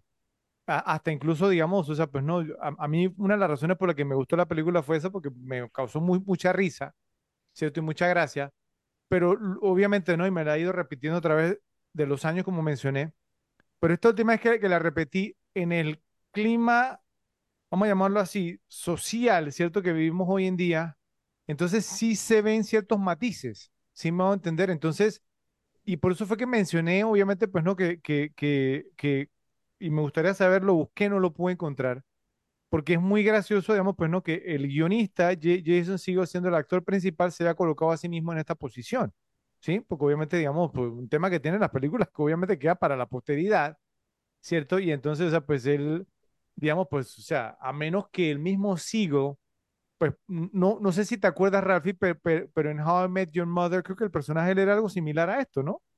Sí, sí. Era, un tipo completamente sensible, pues que siempre estuvo en la relación con Lily, entonces, Lily era sí, la fuerte de la relación. Él, siempre hacía lo que ella que- que exactamente, quería. sí, él era, él era más bien como sumiso a, a Lily. Sumiso, esa es la palabra adecuada, Ralphie. En- entonces, o sea, es un tema de que, o sea, que, que es gracioso porque Ja- Jason Segel es un tipo, o sea, grande, o sea, debe medir por lo menos 1,95, más o menos, o 1,94, más o menos. Entonces, no sé si ese es como parte del shtick de él, cier- ¿cierto? Su shtick, o digamos del chiste, ¿cierto? Que él es un tipo grande, que se ve burly, y entonces, pues, o sea, porque el chiste es que sea sensible y que llore. No sé, digamos, si la intención era esa, pero entonces ya viéndolo, digamos, en How I Met Your Mother, eh, no sé tampoco, ahora se, se me viene a la cabeza porque en How I Met Your Mother creo que el personaje él era de Minnesota, Ralphie, ¿te acuerdas? Sí, sí, era de Minnesota, Era de Minnesota, que, era un fan- era un fanático de los vikingos, ¿sí? Entonces, de los. Vikings. Entonces, Pobre. y, y la gente de Minnesota es bien woke, ¿cierto? Yo, pero ahora que lo acabo de buscar, Jason Segel es de Los Ángeles, California, entonces ya se explica Oh. todo. Eh, o sea, él está hablando de la cuna del woke. Entonces, eh, eh, no, es, es, es muy particular, es muy par- particular eso, pero, eh, o sea, alguno- algunas personas opinan que el éxito de esta película se debió a que, al igual que su héroe, e- es un poco suave en el medio, si entienden lo que le digo?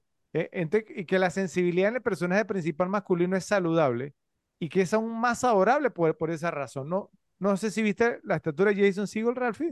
Sí, 1.93. 1.93 si es que se nota, ¿ok? Pero, o sea, lo que sí les digo es que yo no sé si pueda concordar con lo que acabo de mencionar, digamos, pero lo que sí es un hecho es que la película da mucho para analizar y sacar conclusiones de acuerdo con el estado en que se encuentra la masculinidad hoy en día, siendo atacada hasta por ser considerada como tóxica, por lo que se podría pensar que películas como esta abrieron el paso para que llegáramos hasta este punto. Frat Pack es un término coloquial utilizado por los medios, principalmente estadounidenses, para referirse a un conjunto de actores que han aparecido juntos en varias de las comedias de mayor recaudación de finales de los 90 y la primera década del nuevo milenio. En algunas instancias, aunque no han actuado en todas, han participado como guionistas y hasta hecho apariciones de cameo o especiales, ¿cierto?, para apoyar los proyectos. Y hasta algunos han dirigido algunas de estas cintas. El nombre Frat Pack se origina en uno de sus primeros trabajos definitorios, Old School, aquellos viejos tiempos. No como una frase lanzada en esa película, sino como una referencia a su estilo de comedia juvenil posterior a la adolescencia, mientras se alude a nombres como el Rat Pack de los 50s y 60s, compuesto por Frank Sinatra, Dean Martin, Sammy Davis Jr., Peter Lawford y Joey Bishop, o el Brad Pack con B, compuesto por actores jóvenes como Rob Lowe, Demi Moore, Andrew McCarthy, Ali Sheedy, Judd Nelson, Emilio Esteves, Molly Ringwald, Anthony Michael Hall y algunos otros que aparecían en películas de John Hughes y del muy menospreciado Joel Schumacher durante la década de los 80. El Frat Pack está compuesto centralmente por Ben Stiller, Jack Black, Will Ferrell, Vince Vaughn, Owen Wilson y su hermano Luke, contando con una extensión creada por el capítulo de Joe Apatow que incluye a Jonah Hill, James Franco, Jason Segel, Paul Roth, Seth Rogen, Steve Carell y Jay Baruchel. Entonces, yo les pregunto a ustedes algo, repes. ¿Cuál consideran que es el legado que nos ha dejado el Frat Pack con la serie de comedias obscenas, taquilleras e hilarantes que nos ofrecieron durante los 90 y los 2000? ¿Les parece que Forgetting Sarah Marshall es la que mejor ha envejecido de todas las comedias con las que estuvo involucrado Joe Apatow? Y finalmente, ¿cuáles serían sus tres películas favoritas de este director productor? A ver, los escucho. Empecemos contigo ahora, Joe. Ok, o sea, considero que el, legado, o sea, ojo, y, repito, no siendo el, más fanático del, género, pero sí pienso que tiene un legado, digamos, sobre todo en este momento, cuando hablamos del tema de, pues, Necesitarlos. de, lo que, hay ahora y lo que se necesita. Claro, películas como esa, películas como Tropic Thunder son las películas que se necesitan para, ¿no? para romper este, este mal momento que estamos viviendo ahora mismo. Eh, pienso que ese podría ser, podría ser su legado decir, oye, estas son películas que, que son las que hay que ir, ir a volver a ver, porque en verdad es que no sale eh, nada que dé risa prácticamente. Entonces, eh, eh, también, obviamente, también van a tener el legado que fue ¿no? el renacimiento del raunchy comedy, que tiene su, también su, su fanaticada, sí. y que también ha desaparecido. Entonces pienso que ese va a ser ¿no? el, legado de las películas de ese momento, como también fueron las de los 80 digamos, esas, esa, esa, esas dos épocas que salieron de ese tipo de comedias, pues eh, van a ser no recordadas por, por, por, mucho tiempo porque fueron no, dos épocas.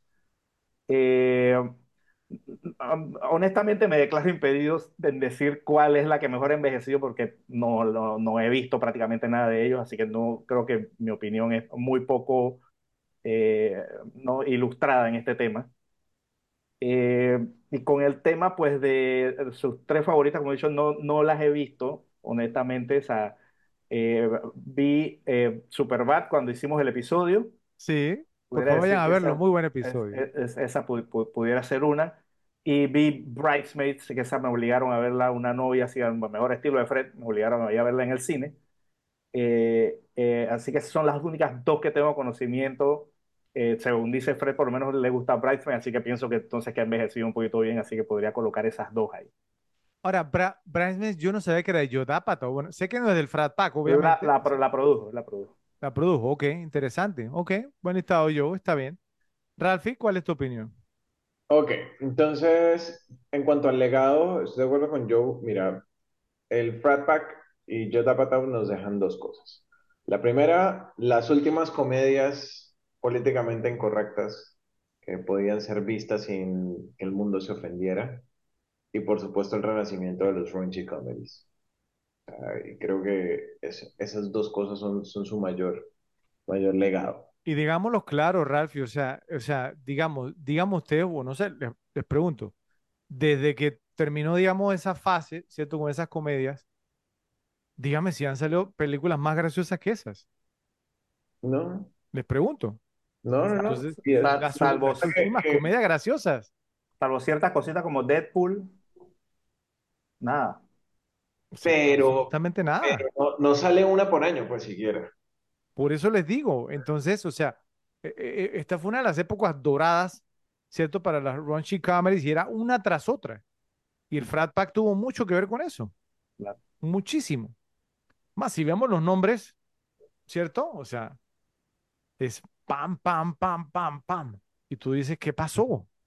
Obviamente, pues no, o sea, envejecieron, ¿cierto? Tú ves a Ben Stiller ahora, ah, no, obviamente, pues un tema, el mismo J- J- Jason Segel, que creo que Jason Segel, si no me equivoco, ahora nació por ahí en 1979, 1980, por ahí de- debe ser, eh, puede tener, bueno, no, no sé, cuarenta y pico, ¿cierto? Eh, pero no, o sea, no envejeció bien, me parece a mí, pues no sé. Eh, eso, pues no, eso, eso también influye, pero, pero no, o sea, yo, yo sí pienso pues que, a que, que hace mucha falta, digamos, o sea, pues, este, este tipo de cosas y a que no tenemos, digamos, pues, actores hoy en día que se atreverían, digamos, a hacer este tipo de películas. ¿Qué ibas a decir, Ralph? No, no, Jason Segel tiene 43 años, es del ¿Eh? 80. 43 años, y si ves alguna fo- foto reciente de él, o sea, aparenta mucho más, obviamente, ¿no? ¿Cierto? Me Mm. parece a mí.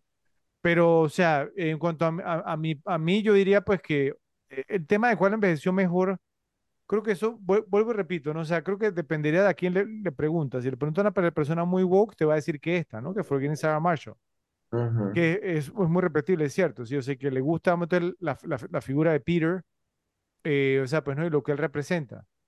Eh, digamos, o sea, en mi opinión, ¿cierto? Pues yo diría que sí, pues sí envejeció bien, pero eh, eh, también pi- pienso que hay otras que han envejecido bien, pero había otros, digamos, porque no estarán de, acuerdo conmigo, digamos, entonces, eh, pues no, algunas, digamos, de, de Ben Stiller, digamos, eh, Meet the Parents, ¿cierto? Pienso que Samus también envejeció bien, tiene unos chistes ahí, digamos, porque a lo mejor a algunos no, no les gustaría. Y en cuanto a mis favoritas, digamos, pues, o sea, ¿no? Yo diría, pues que no, que estarían Tropic Thunder, Old School, aquellos viejos tiempos que esa película me encanta, ustedes lo saben. Amo que también pi- pienso, bueno, que me gusta mucho, que yo creo que a ustedes no les, no les gusta Anchorman, eh, The Legend of Ron Burgundy, ¿cierto? La leyenda Ron Burgundy. Y obviamente, pues no, lo que hicimos en un episodio de Superbad y Wedding Crashers. Lo que pasa es que Wedding Crashers, ya lo hemos hablado anteriormente, pero no se cayó en la segunda parte, empezó muy bien y luego se convirtió en un rom-com y se Ujú. vino abajo. Entonces, eh, pero lo que sí le digo es que ciertamente, o sea, no, la recaudación de taquilla y el éxito que tuvieron los films del Frat Pack es algo que simplemente no se puede ignorar. O sea, por mucho que Joe odie este género de películas de comedia estadounidenses tontas, como las llama, es difícil discutir con el hecho de que casi todos los nombres de los actores y los films mencionados, ¿cierto?, son muy reconocidos y que marcaron un momento en la cultura popular. Eh, Fredo, pero faltaron mis, mis películas de, de Judd. Apatow. Entonces, la, de él como director, Funny People, ¿ok? The 40-Year-Old Virgin and This is 40. Esos son mis, de él como director, Wow, ok. ¿ok?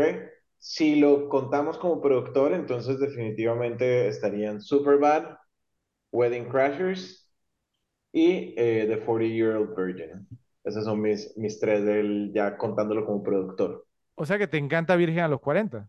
Sí, me parece, me parece muy chistoso, me parece una comedia dentro de lo rancho bastante sana y el, y el personaje de, de Steve Carell es, es supremamente como, como Andy, es, es enganchador. muy graciosa. Y, Sí, y, sí, y, y, Ralphie dijo dos de 40, tiene que ser como que ya está approaching. Porque ya me están entrando. Ella Sí, tiene como sí, una sí. afinidad con ese número, ¿eh? Sí, sí, sí, to- to- todavía falta, pero ya, ya está ahí respirando. Ahora, Ral, Ralphie, Thi- This is 40 es como, es como los mismos personajes de Knocked Up, ¿cierto? De Paul Rudd y de. Y, y la que hacía el papel de, de la esposa, de él, ¿no son los mismos actores? Yo, yo no la he visto, pero creo que he visto como algunos. No, no, ¿No? Paul Rudd sí, pero creo que Knocked Up es con Catherine Heigl, ¿verdad? No, no, no, no, pero, pero la que hacía el papel de la, de la esposa de él en, en Knocked Up, creo que es la misma actriz. Sí, sí, creo que sí. Tienes toda la razón. Ento- y hasta, hasta incluso creo que son los mismos dos personajes, pero, o sea, a mí me cayeron muy bien en, en Ligeramente Embarazada, pero para que les dé- hayan dado una, una película a ellos no, no, no lo sé, pues. Ella, ella se llama, es una muy buena, Leslie Mann se llama ella, de man, sí. cier- ¿cierto? Eh, pero creo que son los mismos personajes, si, si no me equivoco. A ver, ya te digo. Eh, sí, sí, son los mismos personajes. Parece que sí, exactamente. Entonces, ok. Inte- interesante, Ralphie. Bueno, y ahora, en honor a una cinta con un título en inglés bastante peculiar como esta, les traemos el segundo y último ranking de este episodio. El ranking es Top 10, Top 10 películas repetibles con títulos que empiezan con la letra F en inglés. ¿Eh? Entonces vas primero, Ralphie, adelante. Bueno, este, está, este fue, fue interesante porque hay muchas que, que tienen la letra F, pero que empiezan por la F sola y que yo me haya visto, no son tantas. O sea, el, el listado que yo utilicé, que fue uno de Wikipedia gigante, o sea, igual costó, costó. Sí. Sí, sí es cierto. Wow, wow, el Sí. mío está jugoso, brother. El mío está demasiado también. Bueno, el mío no tanto. De Bueno, hecho, solo traigo, vamos a ver. solo traigo una mención honorífica. Ok, yo no pude. Ah, no, más, es más, Ah, prepárense, prepárense. Ay, a la top 40. Sí, sí, sí, eso ahí empates virtuales y está bien, está bien. Bueno, yo traje una sola mención honorífica del año 1984, dirigida por Herbert Ross, Footloose, Footloose, con Kevin Bacon, Laurie Singer y John Lithgow. mención honorífica. Ok, Sí, sí. Cuando estaba niño la vi varias veces en televisión. ¿te gusta el remake? Mira que el remake no recuerdo haberlo visto. ¿Tú lo viste, Joe? No, y la original me la vi una vez si acaso. ¿Qué? No puede ser. Oh, ok, bueno. Seguimos, Ralph. Yo sé que Fred debe tener otra con F ahí. O sea, ahora se la digo si no la dice, que también más o menos de la época. Vamos a ver. Dale, entonces, listo, vamos con la número uno. La número uno, yo estoy casi seguro que Fredo la va a tener en su top 3, tal vez. Pista. Wow, wow, Ralphie, me extraña que no sea la misma que tengo yo al, al decir eso. Pensé que iba a decir que era la misma mía. Vamos a ver. No, no sé, Joe, si tú, te- si tú eres tan fanático de esta película, estoy casi No, seguro no, que no, eh. la has visto. Pero no, ya sé cuál es la que dices tú y esa es mi número dos. Ok, ok. Entonces, bueno, vamos con la número uno. Es del año 1986, dirigida por John Hughes. Ferris. Bueller's Day Ferris Off. Bueller. Ferris Bueller's Day Off, exacto, protagonizada por Matthew Broderick, Alan Rock, Mia Sara y Jeffrey Jones, un Un experto en experto en diversión. diversión, se llama en español. Ese es tu número uno, Ralphie, la que tú más Sí, te has señor. repetido, Wow. cuyo título empieza Esa con F. película, esa película, toda mi infancia y mi, la- y mi adolescencia me la vi como no se imaginan. La daban todo el tiempo en Cinecanal entonces, y siempre que me la encontraba me la veía. Yo también la he visto muchas veces, pero no la tengo tan alta. Ok, Ok. viene la número dos, que esa es probablemente la número uno de, de Joe. Ok, cero sorpresas ahí. Ok, y fue dirigida por David Fincher. ¿De qué año fue Joe? 1999. Exactamente, con Brad Fight Pitt y Club. Edward Norton de Fight Club, el club de la pelea. Solamente Fight Club. El Fight DA no, no va porque si Bueno, sí. hubiera el DA, no estaría en el ranking. Exacto. Entonces, bueno, vamos con el número 3. Sé que ustedes también la van a tener ahí. ¿Ok? Película interesante. ¿Cuál interesante? Película increíble. Eh, que de ahí salió una serie que es muy buena también. Fargo. Tuvo dos directores. Ajá, Joel Cohen y Ethan Cohen, con William H. Macy, Frances McDormand, Steve Buscemi y Peter Stormare. Fargo. Decir que Fargo es interesante es como decir que yo es, es un, es más o menos fanático de los 49ers. Y, y, y, y cabe decir próximo episodio de las repetibles. ¿eh? Tremendo, tremendo. Fargo, Fargo. Bueno, y aquí es donde ya, ya nos dividimos en los rankings. Ay, papá. Porque esta estoy seguro que ustedes no la tienen en ninguno de sus rankings, pero no debe ser una sorpresa que yo la tenga. ¿Pistas? Saben que, a ver, es de 1980 y Friday the de... 13th. Oh, pero la- esa es dirigida por 13. Shannon Cunningham con Betsy Palmer, Adrienne King, Janine Taylor y Robin Morgan. Ok. Yo, yo esperaba verla en el, en el ranking de Joe. Vamos a ver. No, no entró. No, en- yo no. En el La mío que tampoco sigue, entró. la que sigue es muy probable que esté en el ranking de Joe. Así sea como honorífica, que sería mi número 5. ¿Ok? ¿Pistas? A a ver, ¿qué, qué les puedo decir que no la delate de una? Tiene Harvey Keitel. Harvey Eh, Keitel. From Dusk Till Dawn. Exactamente. Dirigida por Robert Rodríguez y escrita por Robert Kurtzman y Quentin Tarantino. Muy alta, alta en mi George lista. Clooney y Juliette Lewis. Alta, alta, alta en mi lista. Ah, pero si es, Fredo no la tiene. En menciones. Ok. Listo. Entonces, a ver qué se me mueve aquí. Listo. Vamos con la número 6. La número 6 es del año 1997. Ok. Fue dirigida por John Woo y tiene como protagonistas a John Travolta y Nicolas Cage. Face Off. Face Off. Exacto, contra cara. Esa estaba muy fácil. Listo. Vamos con la número 7. La he mencionado como varias, la he mencionado varias veces durante este episodio. Y fue dirigida y escrita por Judd Apatow. Yo. La primera pregunta ayuda para Pero, es- pero, pero es que aquí en el tema, si es The 40 Year Old Virgin, empieza con The. No, no es esa. Empieza por Ah, F y la he mencionado como tres veces este episodio. Funny People. Funny People, Adam Sandler, Funny, Funny People entró en este ranking. Sí, señor. Oh my God. Holy cow. Ok. Wow. Ok. A mí me gusta. Funny People, pero eso ni siquiera estaba en el radar, bro. Ok, vamos entonces con la número 8. Y sé que ustedes la van a tener los dos. Ajá. ¿Ok?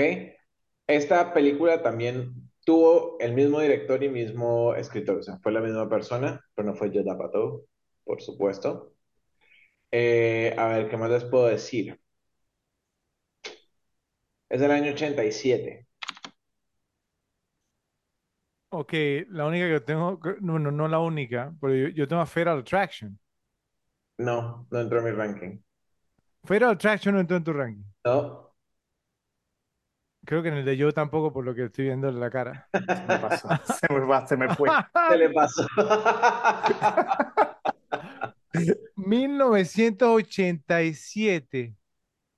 Full Ok, Metal las Jacket. iniciales, las iniciales del director escritor son SK. Full Metal Jacket. Stanley Kubrick, Full Metal Sí, Metal Full Jacket. Metal Jacket, exactamente.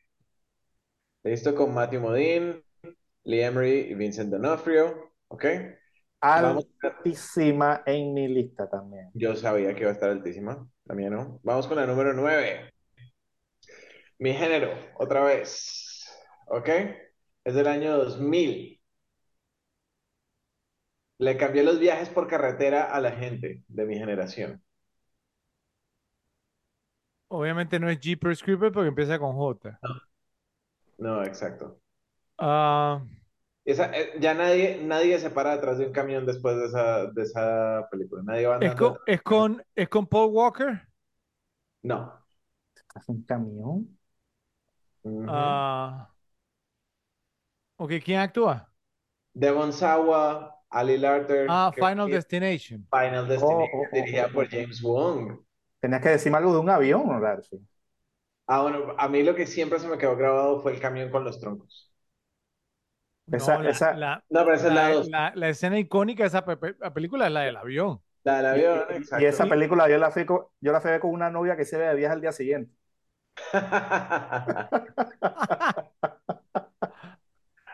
Ok. Y la número 10, entonces, del año 1995, creo que mencionamos eh, algo sobre esta mini franquicia de películas en nuestro episodio anterior, dirigida por F. Gary Gary, F. Gary Gray, perdón, Friday. Friday, con Ice Cube, Chris Tucker y Nia Long. Ok, ok.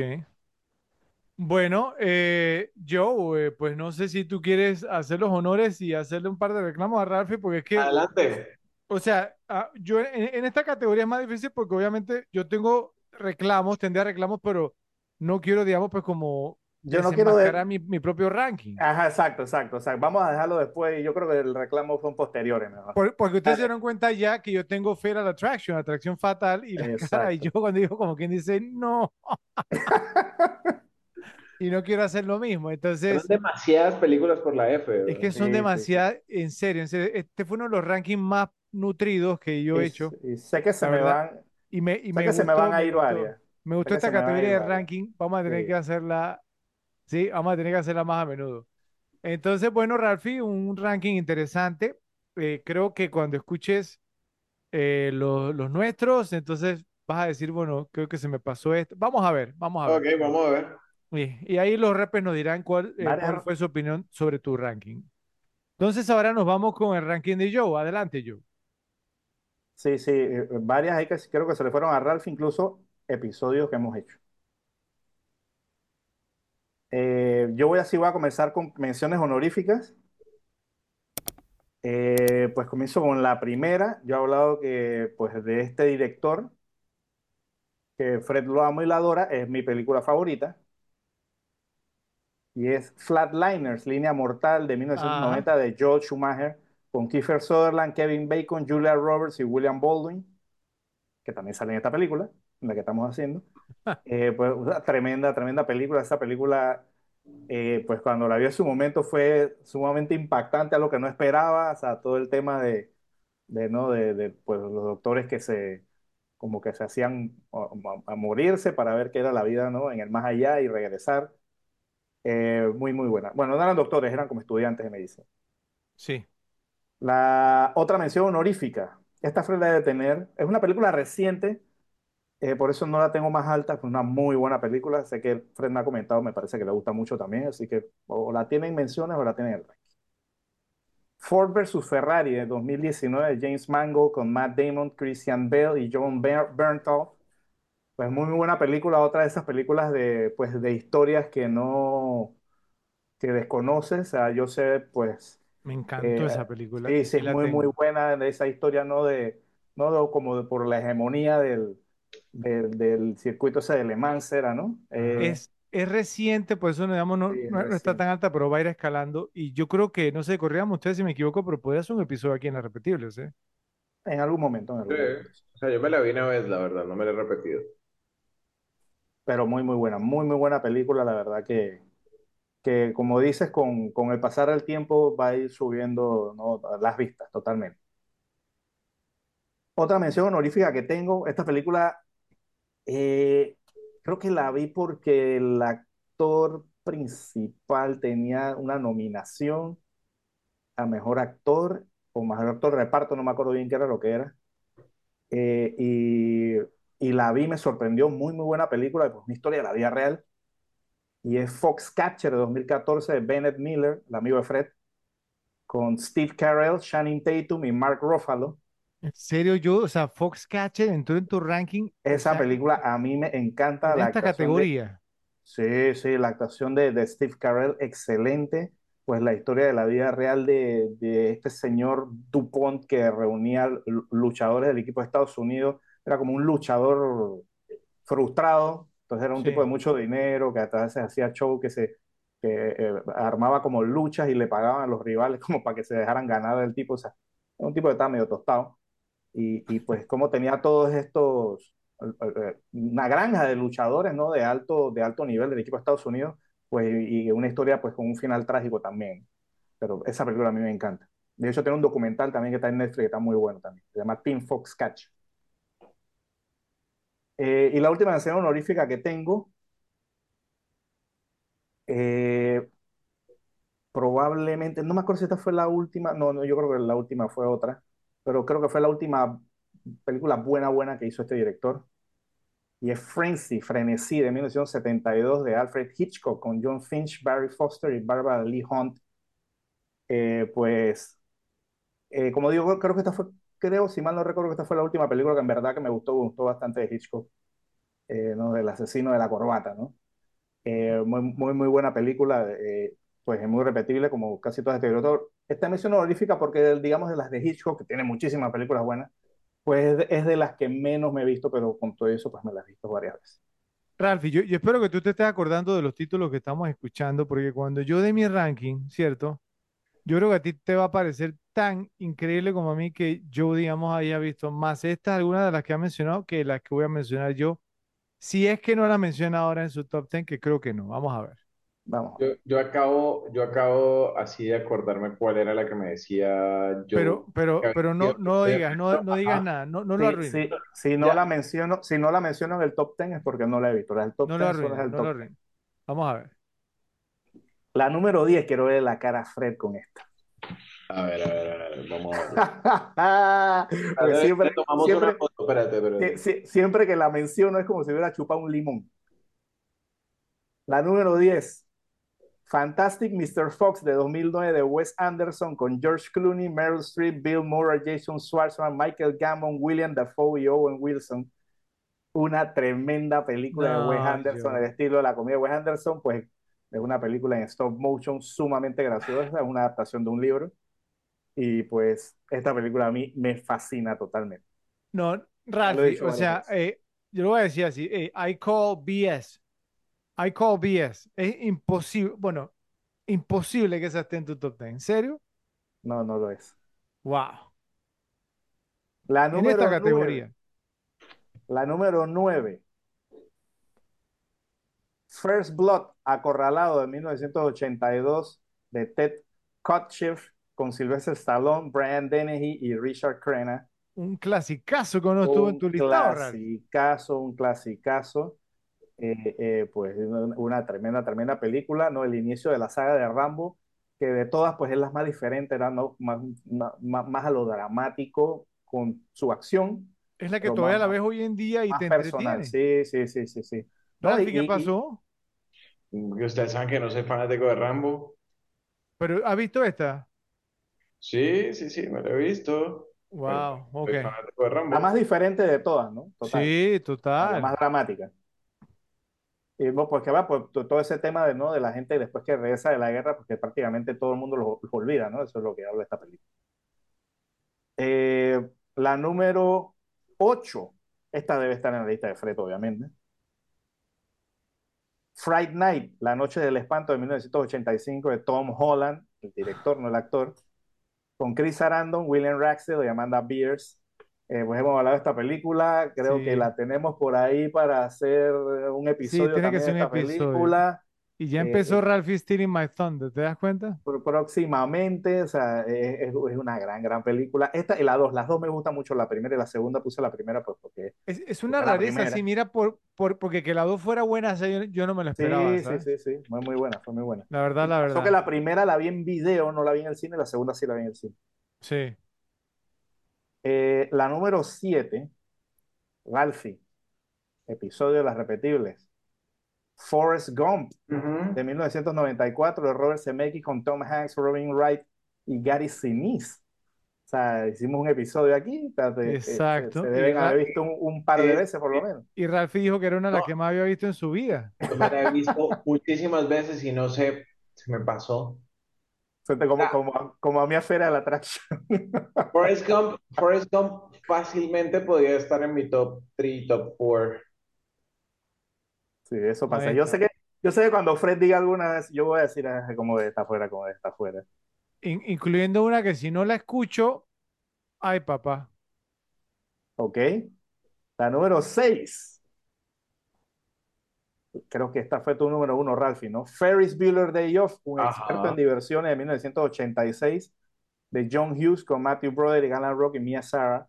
Pues de esas películas de los 80 que, que la puedes ver un millón de veces to- todavía para mí, me encanta verla, ¿no? Y el, el final oculto de, de Deadpool también, ¿no? El final, el- cuando acabó Deadpool, pues la parodia que le hizo a, a Ferris Bueller. Y soy sincero, Ra- Ralphie, yo pensé que te iba a ser también la número uno de, de Joe, porque él la ha puesto altísima en otros rankings. Sí, no, pero no, no. Con las otras, hay comparación con las que están arriba. Y algunas te sorprenderán que estén arriba de esto. Uh-oh.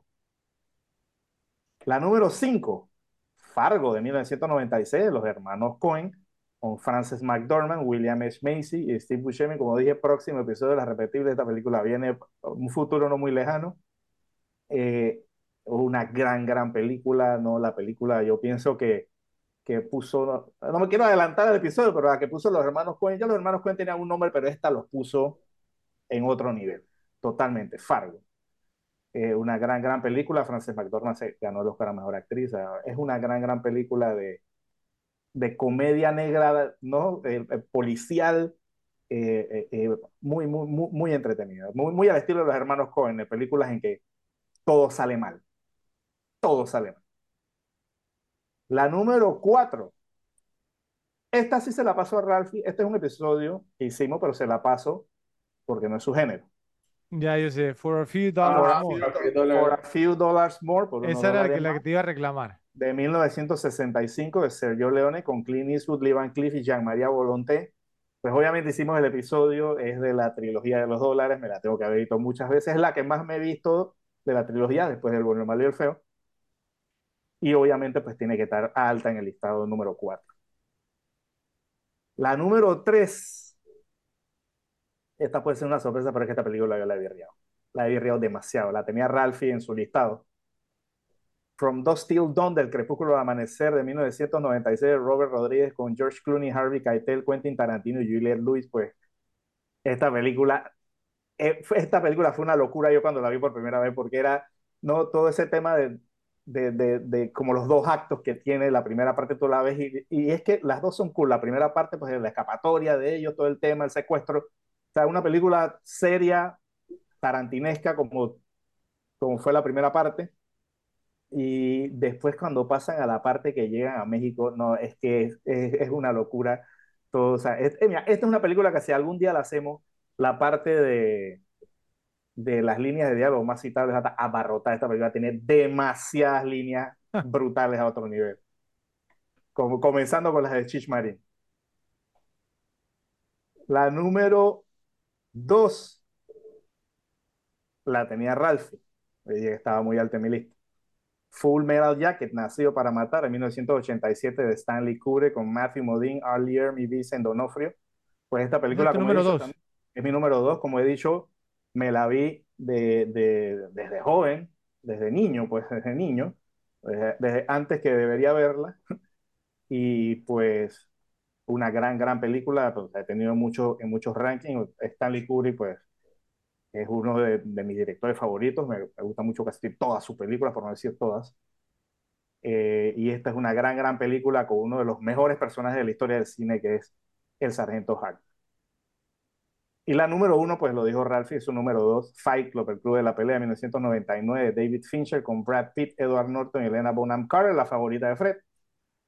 Pues lo he dicho, mi película favorita de Fincher, esta película la he visto N, N cantidad de veces solo con novias que le gustaba mucho. O sea, es una gran, gran película, muy divertida, eh, con, un, con una gran trama y pues con música. La banda sonora de esta película también.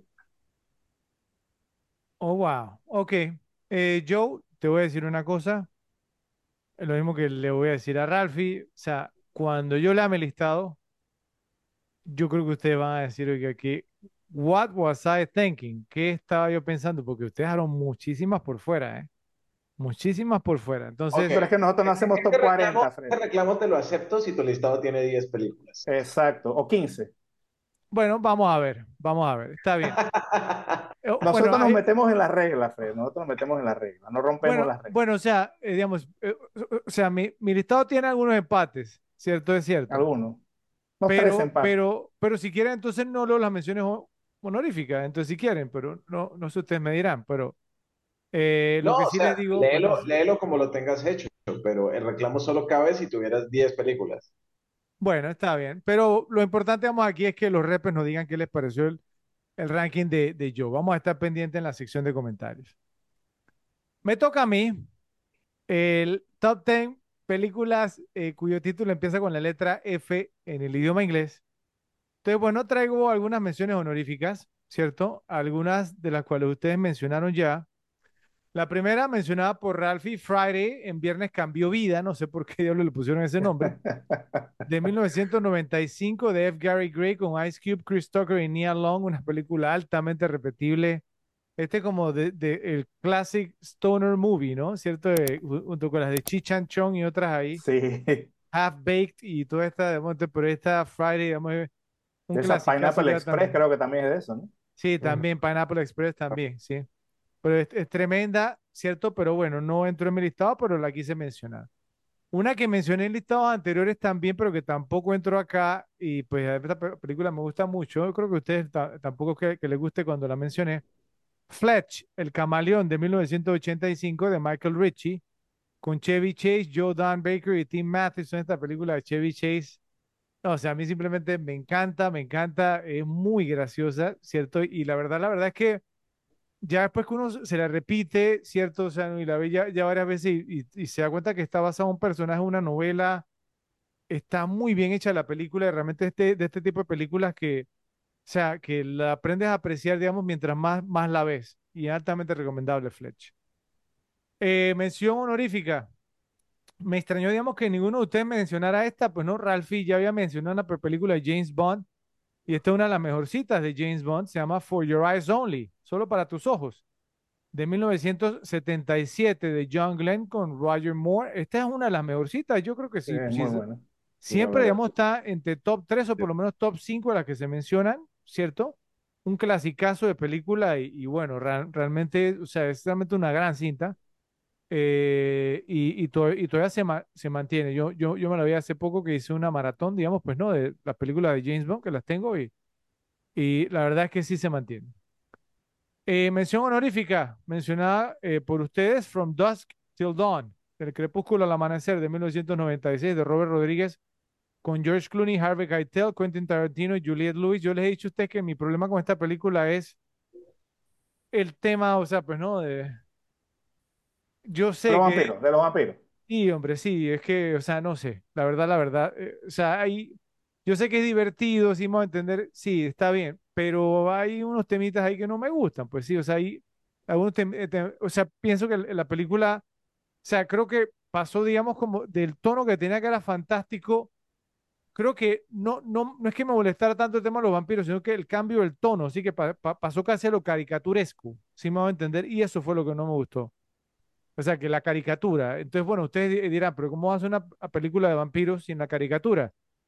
Bueno, let the right one in, ¿cierto? O sea, Sí, pero es que la, tona, la, la yo tónica sé, yo, yo sé, pero es que es un tema, o sea, fue, fue demasiado, fue demasiado. Dragon es un drama y esto dice, es una comedia. Yo sé, yo sé, pero fue demasiado. Fue, bueno, eh, bueno, entonces la favorita de Ralphie, ¿no? O sea, eh, the, The Interview with the Vampire. Bueno, whatever. Ok. Mención honorífica. También mencionada por mí en rankings anteriores, pues, esta película me gustó mucho también. Four Weddings and a Funeral, Cuatro bodas y un funeral de 1994, de Mike Neill con Hugh Grant, Andy McDowell Kristen Scott Thomas, una gran comedia romántica, ¿cierto? Y realmente una película de mucha clase, muy bien hecha y que ha envejecido supremamente bien. Y la última mención, que esta película va a subir, digamos, muchos puestos durante los próximos años, que la mencionó Joe, Ford versus Ferrari, contra lo imposible, le pusieron en español del 2019 de James Mangold con Matt Damon, Christian Bale y John Bernthal. Qué peliculón esta. Yo creo que, oiga, no, no hay que esperar mucho, se la, podemos hacer este mismo año, ¿cierto? O sea, pues es peliculón de verdad, o sea, porque realmente ya queda demostrado que es ah, totalmente repetible. Bueno, pasamos entonces al top 10. Bien. En la posición número 10, eh, digamos, entonces, pues, aquí está el primer empate, y después vienen algunos puestos sin empate y después viene el tema. El empate es el número 10, Forrest Gump de 1994 de Robert Zemeckis con Tom Hanks, Ro- Robin Wright y Gary Sinise. Episodio aquí en las repetibles. eh, mencionaba, pues, o sea, Forrest Gump, digamos, todo, todo el mundo se, se la ha repetido, ya Ralphie dijo que se le pasó, ¿cierto? Ujú. Y mi empate en la número 10 es la número 1 de Joe. Y Ralphie también la tuvo bien alta. Fight Club, el club de la pelea 1999 de David Fincher, con Edward Norton, Brad Pitt. Y la razón por la que está, digamos, tan, pues, tan baja en mi ranking es por Helena Bonham Carter. Ya eso yo lo he expresado, digamos, con, ante, con anterioridad. Y de ahí no me baja nadie porque me la he visto recientemente y mi opinión no cambia en cuanto a eso, pero a ustedes parece no molestarles en lo más mínimo. La número 9, Face Off contra Cara, que la mencionamos los tres. O no, no, yo no. ¿sí Yo la no, mencionaste? no la yo mencionó. no, no la mencionó. ¿Qué pasó yo? Tú sí la habías me, También se me, también se me fue. ranking anterior. ¿Se te fue? Mm. Contra Cara de 1997, John Woo con John Travolta y Nicolas Cage. Eh, creo que en algún momento sí podrá ser un episodio aquí en las repetibles. Sí, sí, total. ¿cierto? Una, una muy buena cinta de, de acción. Y creo que el, me- el, el mejor momento de John Woo, si no me equivoco. Y, ¿cierto? y lo el único buen opinión. momento.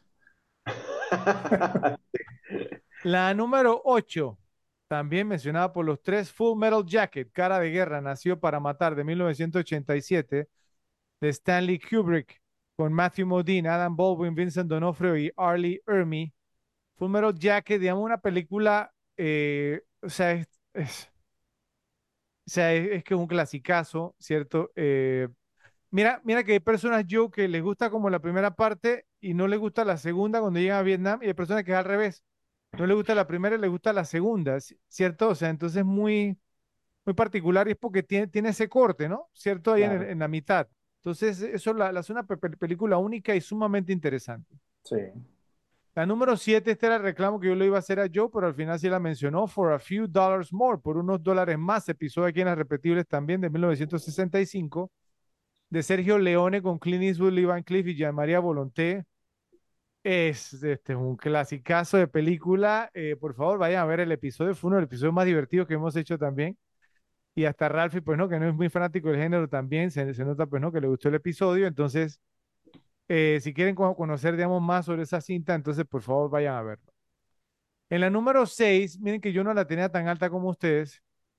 Ferris Bueller's Day Off, un experto en diversión de 1986 de John Hughes con Matthew Broderick, Alan Rock, Mia Sara y Char- Charlie Sheen. Es que, Yo la tenía de seis.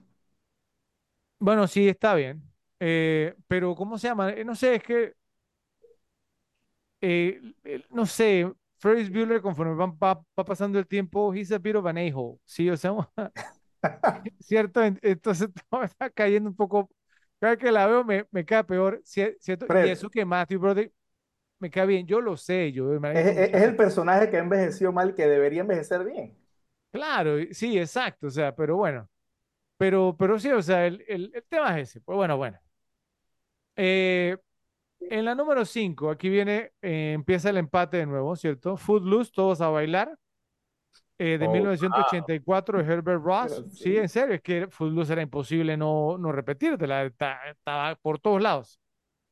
Eh, con Kevin Bacon, Laurie Singer y Chris Penn, simplemente, o sea, esa la van a cada rato, ¿sí Con razón te sabías la coreografía de Era toda la película. imposible. No, no era, era imposible, era imposible no verla. Y la verdad, la verdad es que una película con grandes canciones, cierto, es una película muy disfrutable también. Y, y- y yo sé que el empate técnico Ralphie es con Flashdance. No, no, no, no, no. E- Esa, e- e- esa sí no entró. Esa, esa sí, sí no entró. El empate técnico, Joe, es con una que tú, pues no, que no te acordaste, que es Fatal Attraction, Atracción Fatal de 1987 de Adrian Lynn, con Michael Douglas, Glenn Close y Anne Archer. ¿Qué película? ¿Tú te has visto Atracción Fatal, Ralphie? Sí. ¿Y qué pasó? ¿No te gustó? O sea, no, no te la No, no es que no me haya gustado, es que no, no sé si de pronto no, no me tocó tanta rotación de esa peli. Ok, pero es un peliculón, de, de verdad. O sea, y yo me la vi hace no tanto tiempo y, y Joe, Y ella todavía, ca- causa efecto. Ha envejecido muy bien esa película, muy, muy bien. La actuación de Glenn Close es fantástica. Michael Douglas, como siempre, también espectacular. La número cuatro, eh, de acuerdo con Joe, Flatliners, Línea Mortal de 1990 del menospreciadísimo Joel Schumacher con Julia Roberts, Kiefer Sutherland, Kevin Bacon y William Baldwin. Eh, totalmente de acuerdo con Joe. Esta película, no sé, cierto, o sea, tiene algo, digamos, muy especial.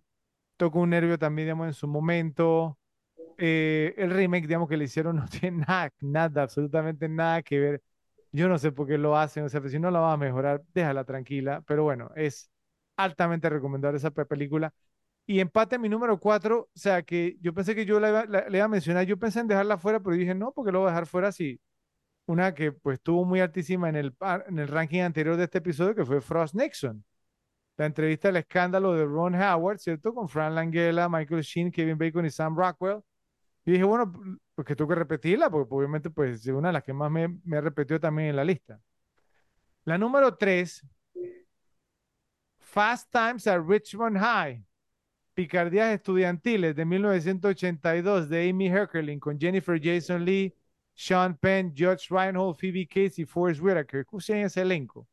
¿Qué pasó? Esa película la hemos mencionado anteriormente. ¿Qué sucedió? No, no A me mí la se he me fue buena entrada por lo menos. ¿Tú no te Yo la has visto, Ralphie? Me la vi una vez, pero no, no me la he vuelto a ver. Oh, wow, no, Fast Time at, Ri- at Ri- Richmond High es muy Yo divertida. creí es que iba a decir Fast and the Furious, porque es una No, pausa rara ahí.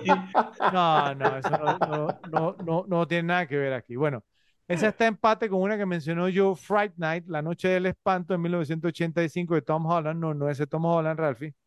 Con William Ragsdale, Chris Sarandon, Amanda Beers y Ro- Roddy McDowell.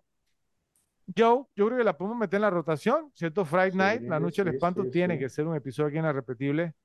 Es una película muy divertida. Yo me la vi hace poco, ¿eh? Y también, o sea, y no, es, efectos, todo, todavía, digamos, es una gran cinta. No me disgustó tanto el remake con Colin Farrell, pero es que no, no, no, no es lo mismo.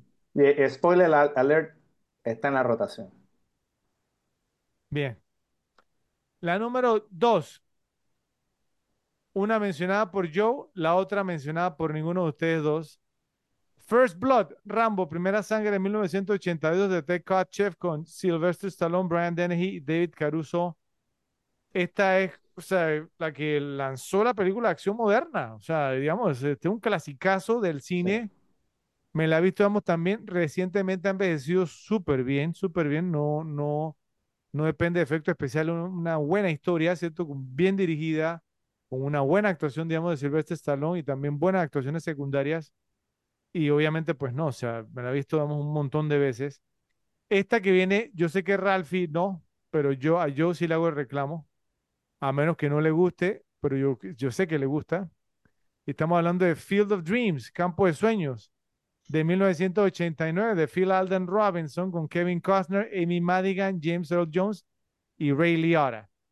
¿Qué pasó, Joe? Porque esta es Se me fue por pero completo. dos en mi lista, brother. Por completo se me fue. Por el amor de Dios, porque a Ralphie a ti no te gusta esa pe- pe- película así, Ralphie.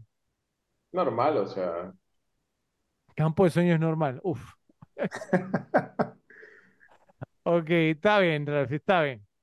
Y la número uno, el empate virtual pa- para completar. Una mencionada por ustedes dos y la otra, yo no puedo creer que ninguno de ustedes la mencionó. Incluso Ralphie en uno de sus rankings la tuvo número uno. Entonces me, me tiene, me dejó boquiabierto. Entonces, la que mencionaron ustedes dos fue Fargo de 1996 de Joel e Ethan Cohen con Frances McDormand, William H. Macy, Steve Buscemi, Peter Stormare.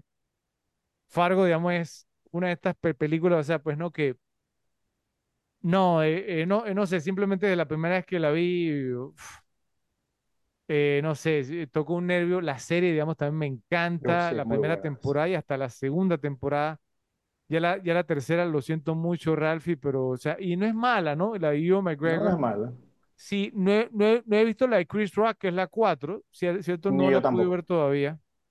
Pero la de McGregor no es mala, pero es que la primera y la segunda son muy buenas. La, la primera es un wow, o sea, con la verdad, Billy la verdad, o sea, Billy Bob Thornton, o sea, ¿no? Es, uf, o sea, es espectacular.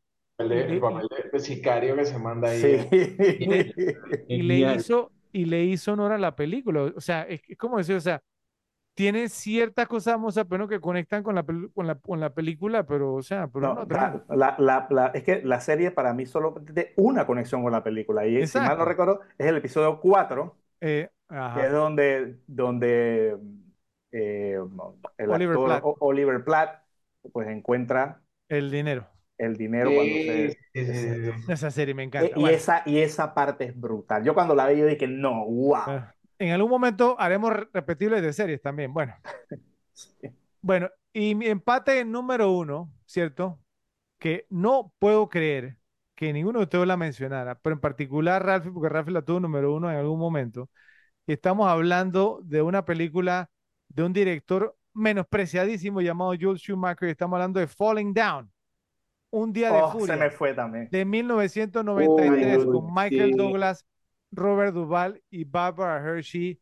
Yo, yo me senté aquí a esperar que ustedes mencionaran el nombre Falling Down y dije, yo no puedo creer que usted no va a mencionar Falling Se Down. me Por el fue, amor de se me Dios. fue, se me se me Ustedes Yo no saben sé que qué me yo pasa con esa película de que en Douglas. rankings se me ha ido. Se me fue. Sí, eh, es lo que te iba a decir, Ralphie. Sí, o sea, eh, y, y no es que simplemente, en- yo, yo les digo, entre Fargo y Falling Down, yo no sé cuál me he visto más, es imposible separarlas, ci- ¿cierto? Y es- son dos películas que me encantan, me fascinan. Yo, yo les puedo yo, yo les puedo, no sé, recitar la película, ¿sí? los diálogos. las películas de, de, la cantidad de veces que me las he visto. Pero bueno, eh, ese fue mi ranking. No sé si tiene alguna observación, algún reclamo. ¿No? ¿Ninguno? Bueno, entonces, repes, por favor, usted nos dirá en la sección de comentarios con cuál, digamos, con cuál de los tres rankings se identificaron más. Hasta aquí llega la primera parte del episodio de Forgetting Sarah Marshall. Por favor, suscríbete, dale like a este video y compártelo en tus redes sociales para que nos ayudes a crecer y poderte ofrecer más contenido y analizar más películas. Nos vemos en la próxima.